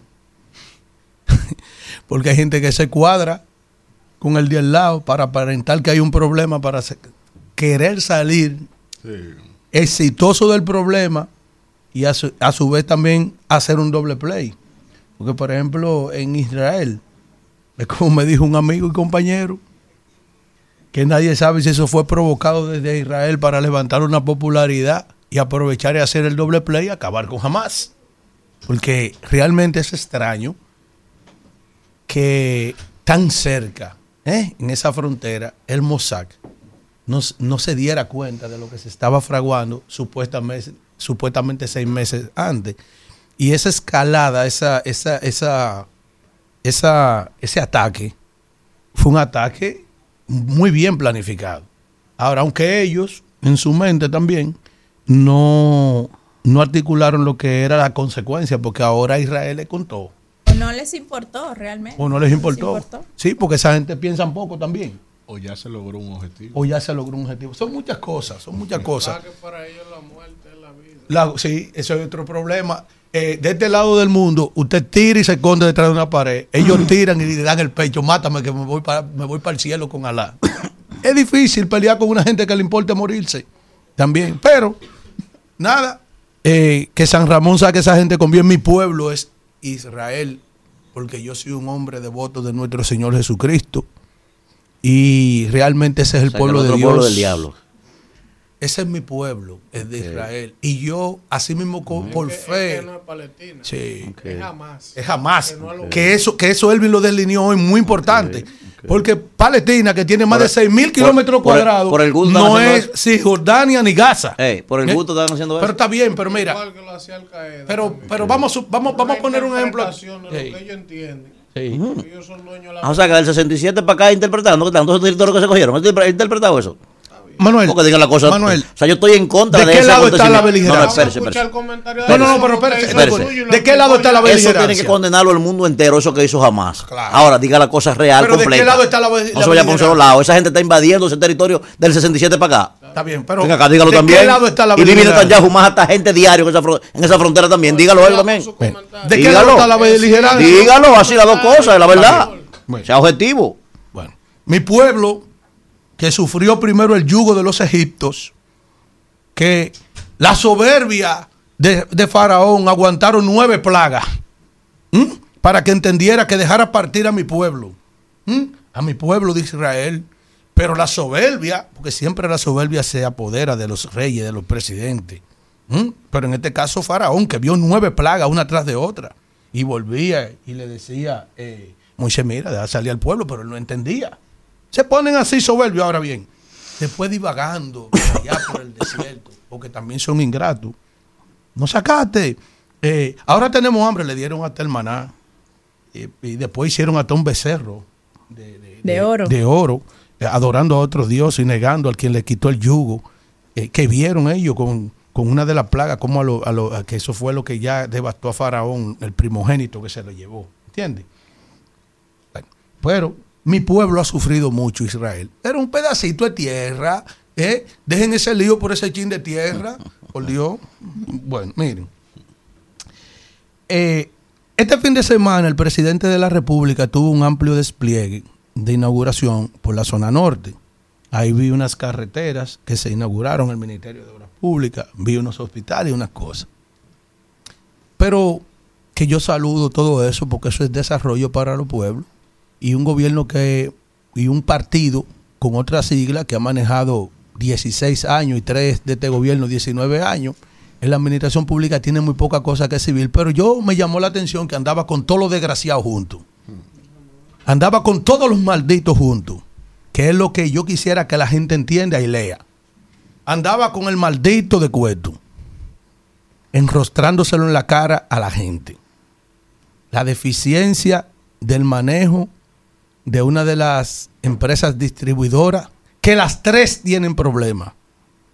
Esa y de este, mucho, pues mucho más. Y las quejas no se terminan con Edesur. Él andaba enrostrándole a la sociedad dominicana y al Cibao en la puesta en circulación de una subestación y unos, asuntos por ahí a ese señor que acusa desequilibrio mental, invalidez mental. Andaba con el del metro, que se está comiendo el metro, con Rafa Santos. Él estaba como escurridizo en la fotografía, pero estaba ahí, andaba con él. Cuando estaban específicamente en Nagua, inaugurando unas obras ahí donde estaba también Jesús Vázquez Martínez. Y tú lo ves y, a este señor y él, toda esa maldad que se está reproduciendo en República Dominicana, ese tipo del metro ha acabado con ese metro. Lo está destruyendo de una manera eh, eh, eh, arrasante, diaria. Esta semana algún problema del metro. Y él sigue con toda esa gente mala, por ejemplo, eh, eh, eh, y, y haciéndole a este pueblo soportar toda esa desgracia. Estamos, por ejemplo, hemos hablado de que la economía nuestra está estancada y al borde de una recesión, con crecimiento por debajo de proyección de un 4% en lo- para, para este año.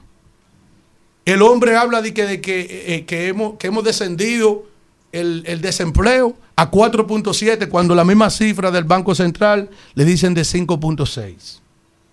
Oye la situación que tiene el país.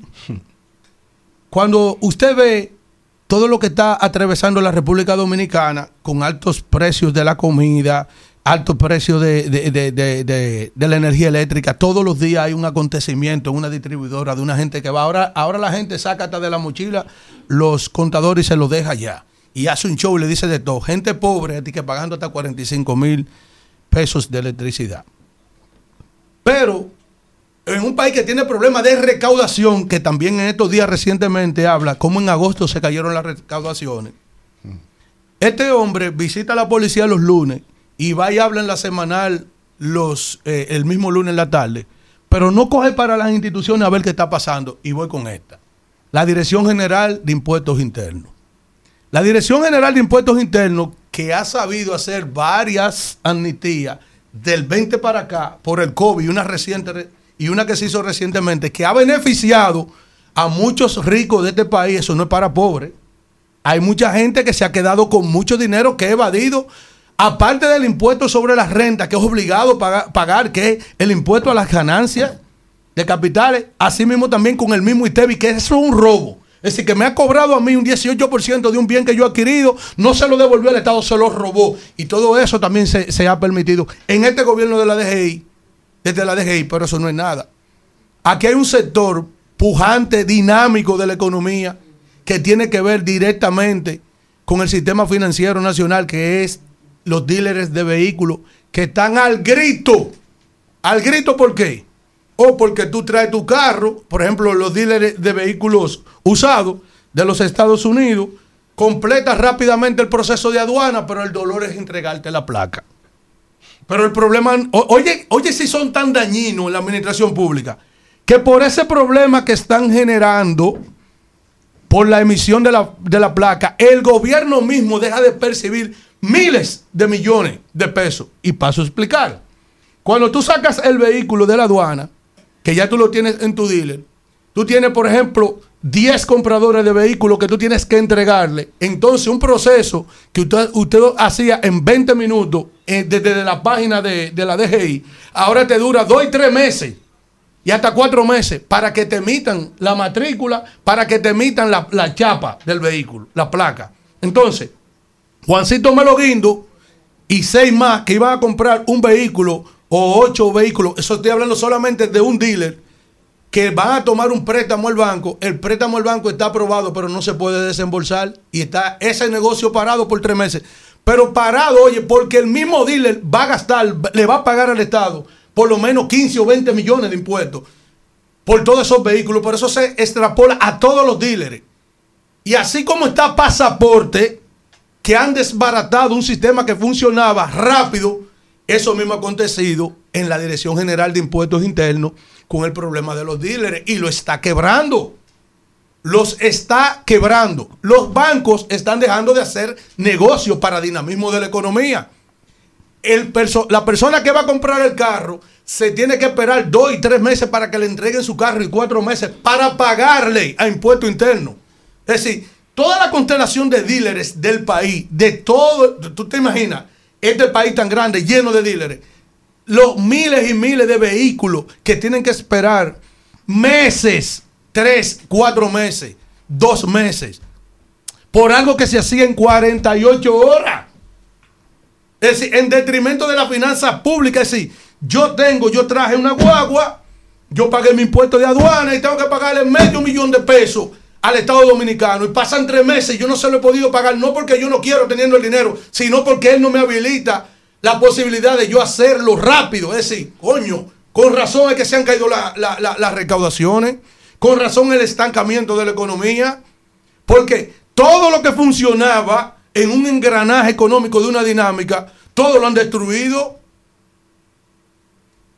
Se habla en este país de que el, el país está paralizado, de que no hay dinero en la calle. Oh, pero mira por qué no hay dinero en las calles.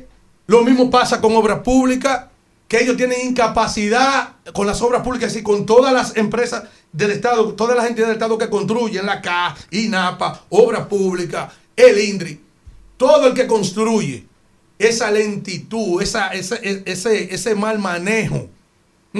Esa- esas trabas burocráticas que no existían, que se viabilizaron en el país. Esta gente, por el amor de Dios, todo lo han dañado. Es que no va a haber un sector o una entidad de servicio público que esta gente no hayan dañado. Oye, yo tuve, a mí me reunieron ocho dueños de dealers grandes del país usados para explicarme la situación. Presidente, si a usted no se lo habían dicho, vaya y reúnese con ese señor que está ahí, Luis Valdés, porque yo lo entiendo a usted. Mira, ah, andaba también el presidente con el que estaba en, en Contraloría, eh, el señor Catalino Correa Haitiano, que lo premió mandándolo para ADE, del desorden que hizo ahí, porque él tiene sus bases que él no cambia. Decir, mira, él, tiene, él tiene un equipo de gente inamovible en sitios específicos, en sitios específicos clave de él. Coño, pero sí. Porque, por ejemplo, el, el- el señor que está en aduana, ahí no hay queja con ese señor, llega la mercancía, 24 horas, despachan los vehículos. Entonces, cuando llega donde este, que está aquí, el tal Luis Valdés, ese, tiene un desastre ahí, un desorden. Que por cierto, me dijo Peña Guava que ese era el hombre más mal agradecido, ingrato que ha conocido, que es uno de los hombres más malos que tiene este gobierno. Pero aparte de tú ser malo, maldito, tú puedes ser malo. Pero sé buen gerente, por lo menos donde tú estás. Nada más no es dinero. Nada más no es dinero. A través de amnistía y vaina y regalo, recibiendo de gente que han podido gozar de esas amnistías. No. Por lo menos, haz lo que a ti te dé tu maldita gana, pero viabilízale a los dealers, por lo menos, ¿eh? que puedan seguir haciendo negocio y no lo estés arruinando porque lo estás arruinando. Si eso funcionaba y ya no funciona y tú sacaste el que, el que, el que, el que resolvía esa situación, el que viabilizaba que todo marche bien, como lo mismo pasó en el pasaporte, coño, busquen a esa gente otra vez. Pero no frustren a esta gente que están desesperados, desesperados porque lo están arruinando y desesperados por salir de ustedes. Vamos.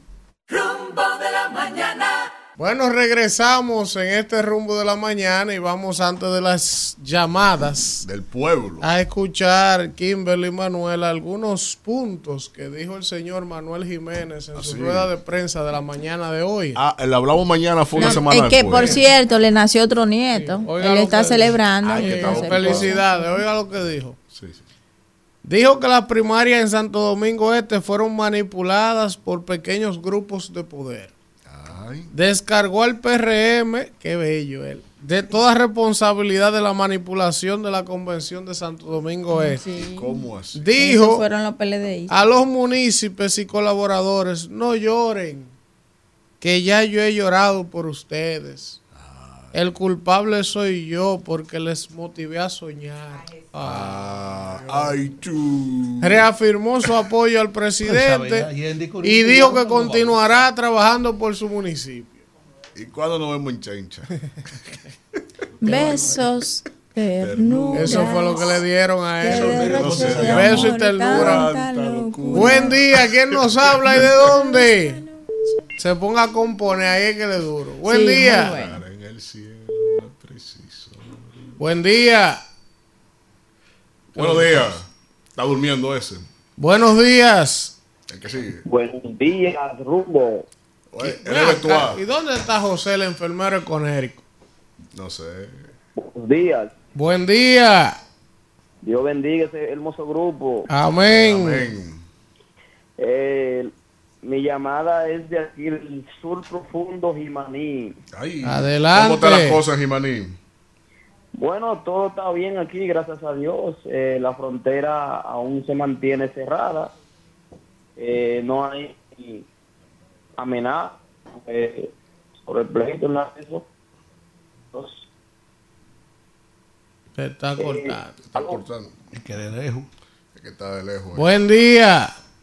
Buenos días, Elvin. Habla Jessica de Santo Domingo. Adelante, Jessica. Yo quiero decir que hay una gran diferencia entre las primeras del PRM y del PLD, porque si para unas votaciones hacen ese desorden, ese desorden, imagínate tú si ganaran. Y le voy a decir como dice mi presidente Abinader, los "Ustedes PRM. ni van".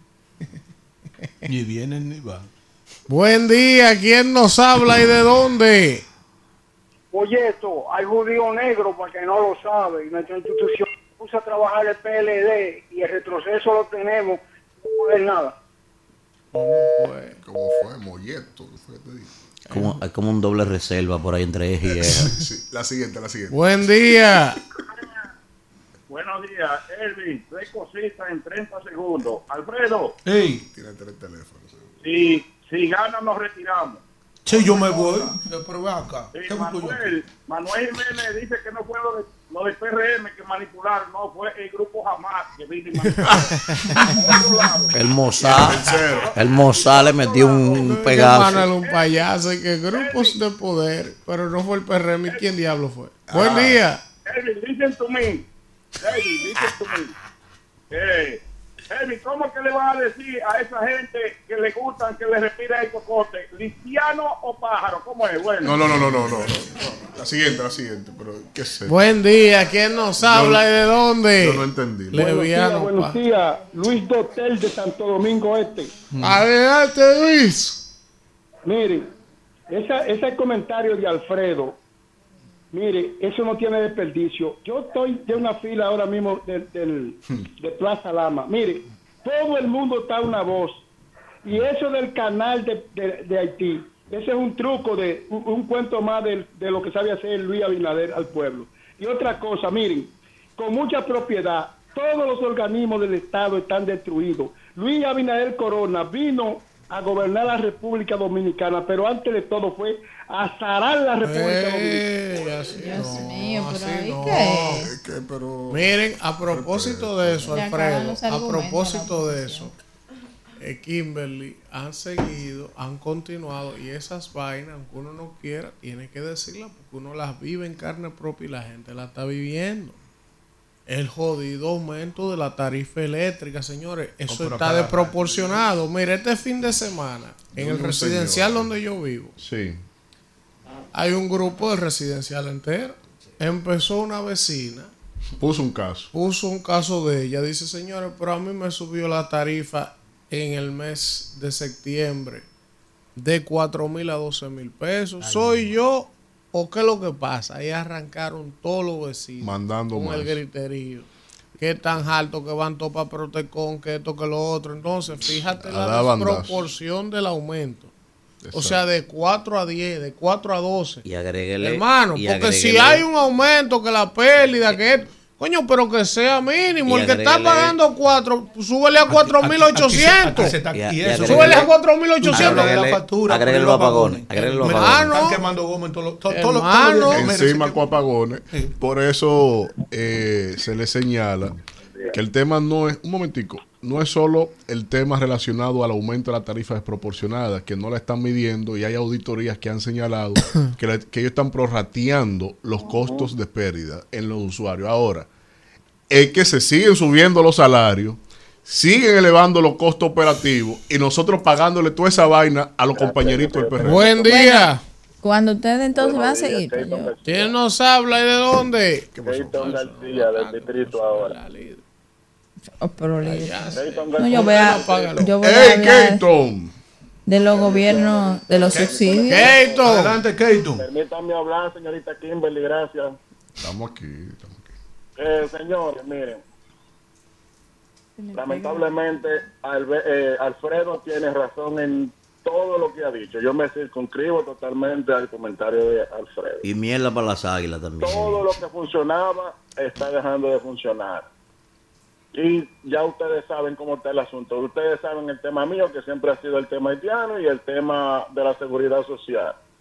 Ya ustedes saben lo que está pasando en la frontera. Todo eso nosotros fuimos, ese canal que se estaba viendo allá, eso nosotros fuimos allá con un señor que se llama Manny Solano. Nosotros fuimos allá. Y antes de, que- de que explotara esa bomba, ese asunto, nosotros estábamos allá peleando ese asunto y a, no- y a nosotros nos tildaron de xenófobo, de que nosotros, que sé yo qué.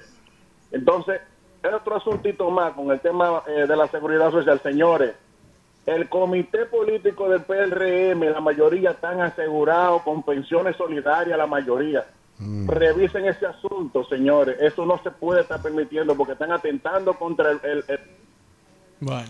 Hay una Mire, hecatombe de eh, pensión. Hay mucha voy- gente presa. Le ¿no? voy a hacer públicamente una Pero promoción y una invitación a mis compañeros. Miren, Ay, ¿a dónde vamos? cuando el hermano eh, Raeldo, Raeldo López, Sí. Raeldo López, joven destacado, comunicador del país, vuelva a presentar en escena en Chao Teatro, solo para mujeres, quién la ve? vayan a ver. ¿Usted fue a verla? Yo fui a ¿Y con quién verla el viernes Con con, su mi esposa, esposa. Fui a verla. ¿Y qué trata? Hermano, ¿Y por mire, cuánto nos invitó a la pelea? eso dura de 9 a 12 de ¿Quiénes la noche. actrices? Rael Y López. las actrices. Él, Esos son los actores. Eh, la, no, las actrices, ahí hay un sinnúmero de figuras y de damas. que Sería bueno. Profesor, Escuela para Mujeres se llama. A usted le va a encantar eso. Ajá, a ella no le va a gustar. A ella le va a Profesor, encantar. oiga, oiga, usted llama un Profesor, loco un y se va. Cuando ve que el Cuando esa va vaina arrancó, yo fui al para irme de ahí. Es verdad.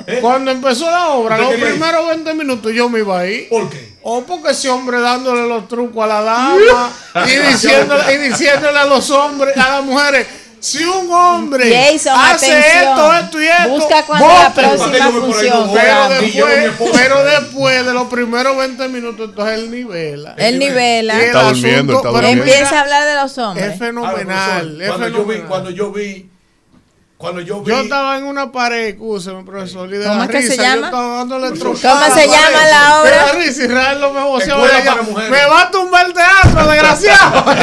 Traerlo. Ahora, profesor. Escuela para Jason, mujeres. de vamos para allá, Jason. quiero- Vayan a ver eso. Eso es genial, genial. Yo quiero que Raeldo lleve a las tablas la escena que vimos este fin de semana de la mujer que entró Ay, su gordo ay, sí, del gordo. El primero le tiró toda la Oye, ropa para la ahí calle. es que yo me di cuenta. Se, se parece a Manuel Jiménez. Ahí es que yo me di cuenta que a mí nadie me ha Y querido. sí, lo vamos. Resetéalo. Rumbo de la mañana. Rumba 98.5, una emisora RCC Media.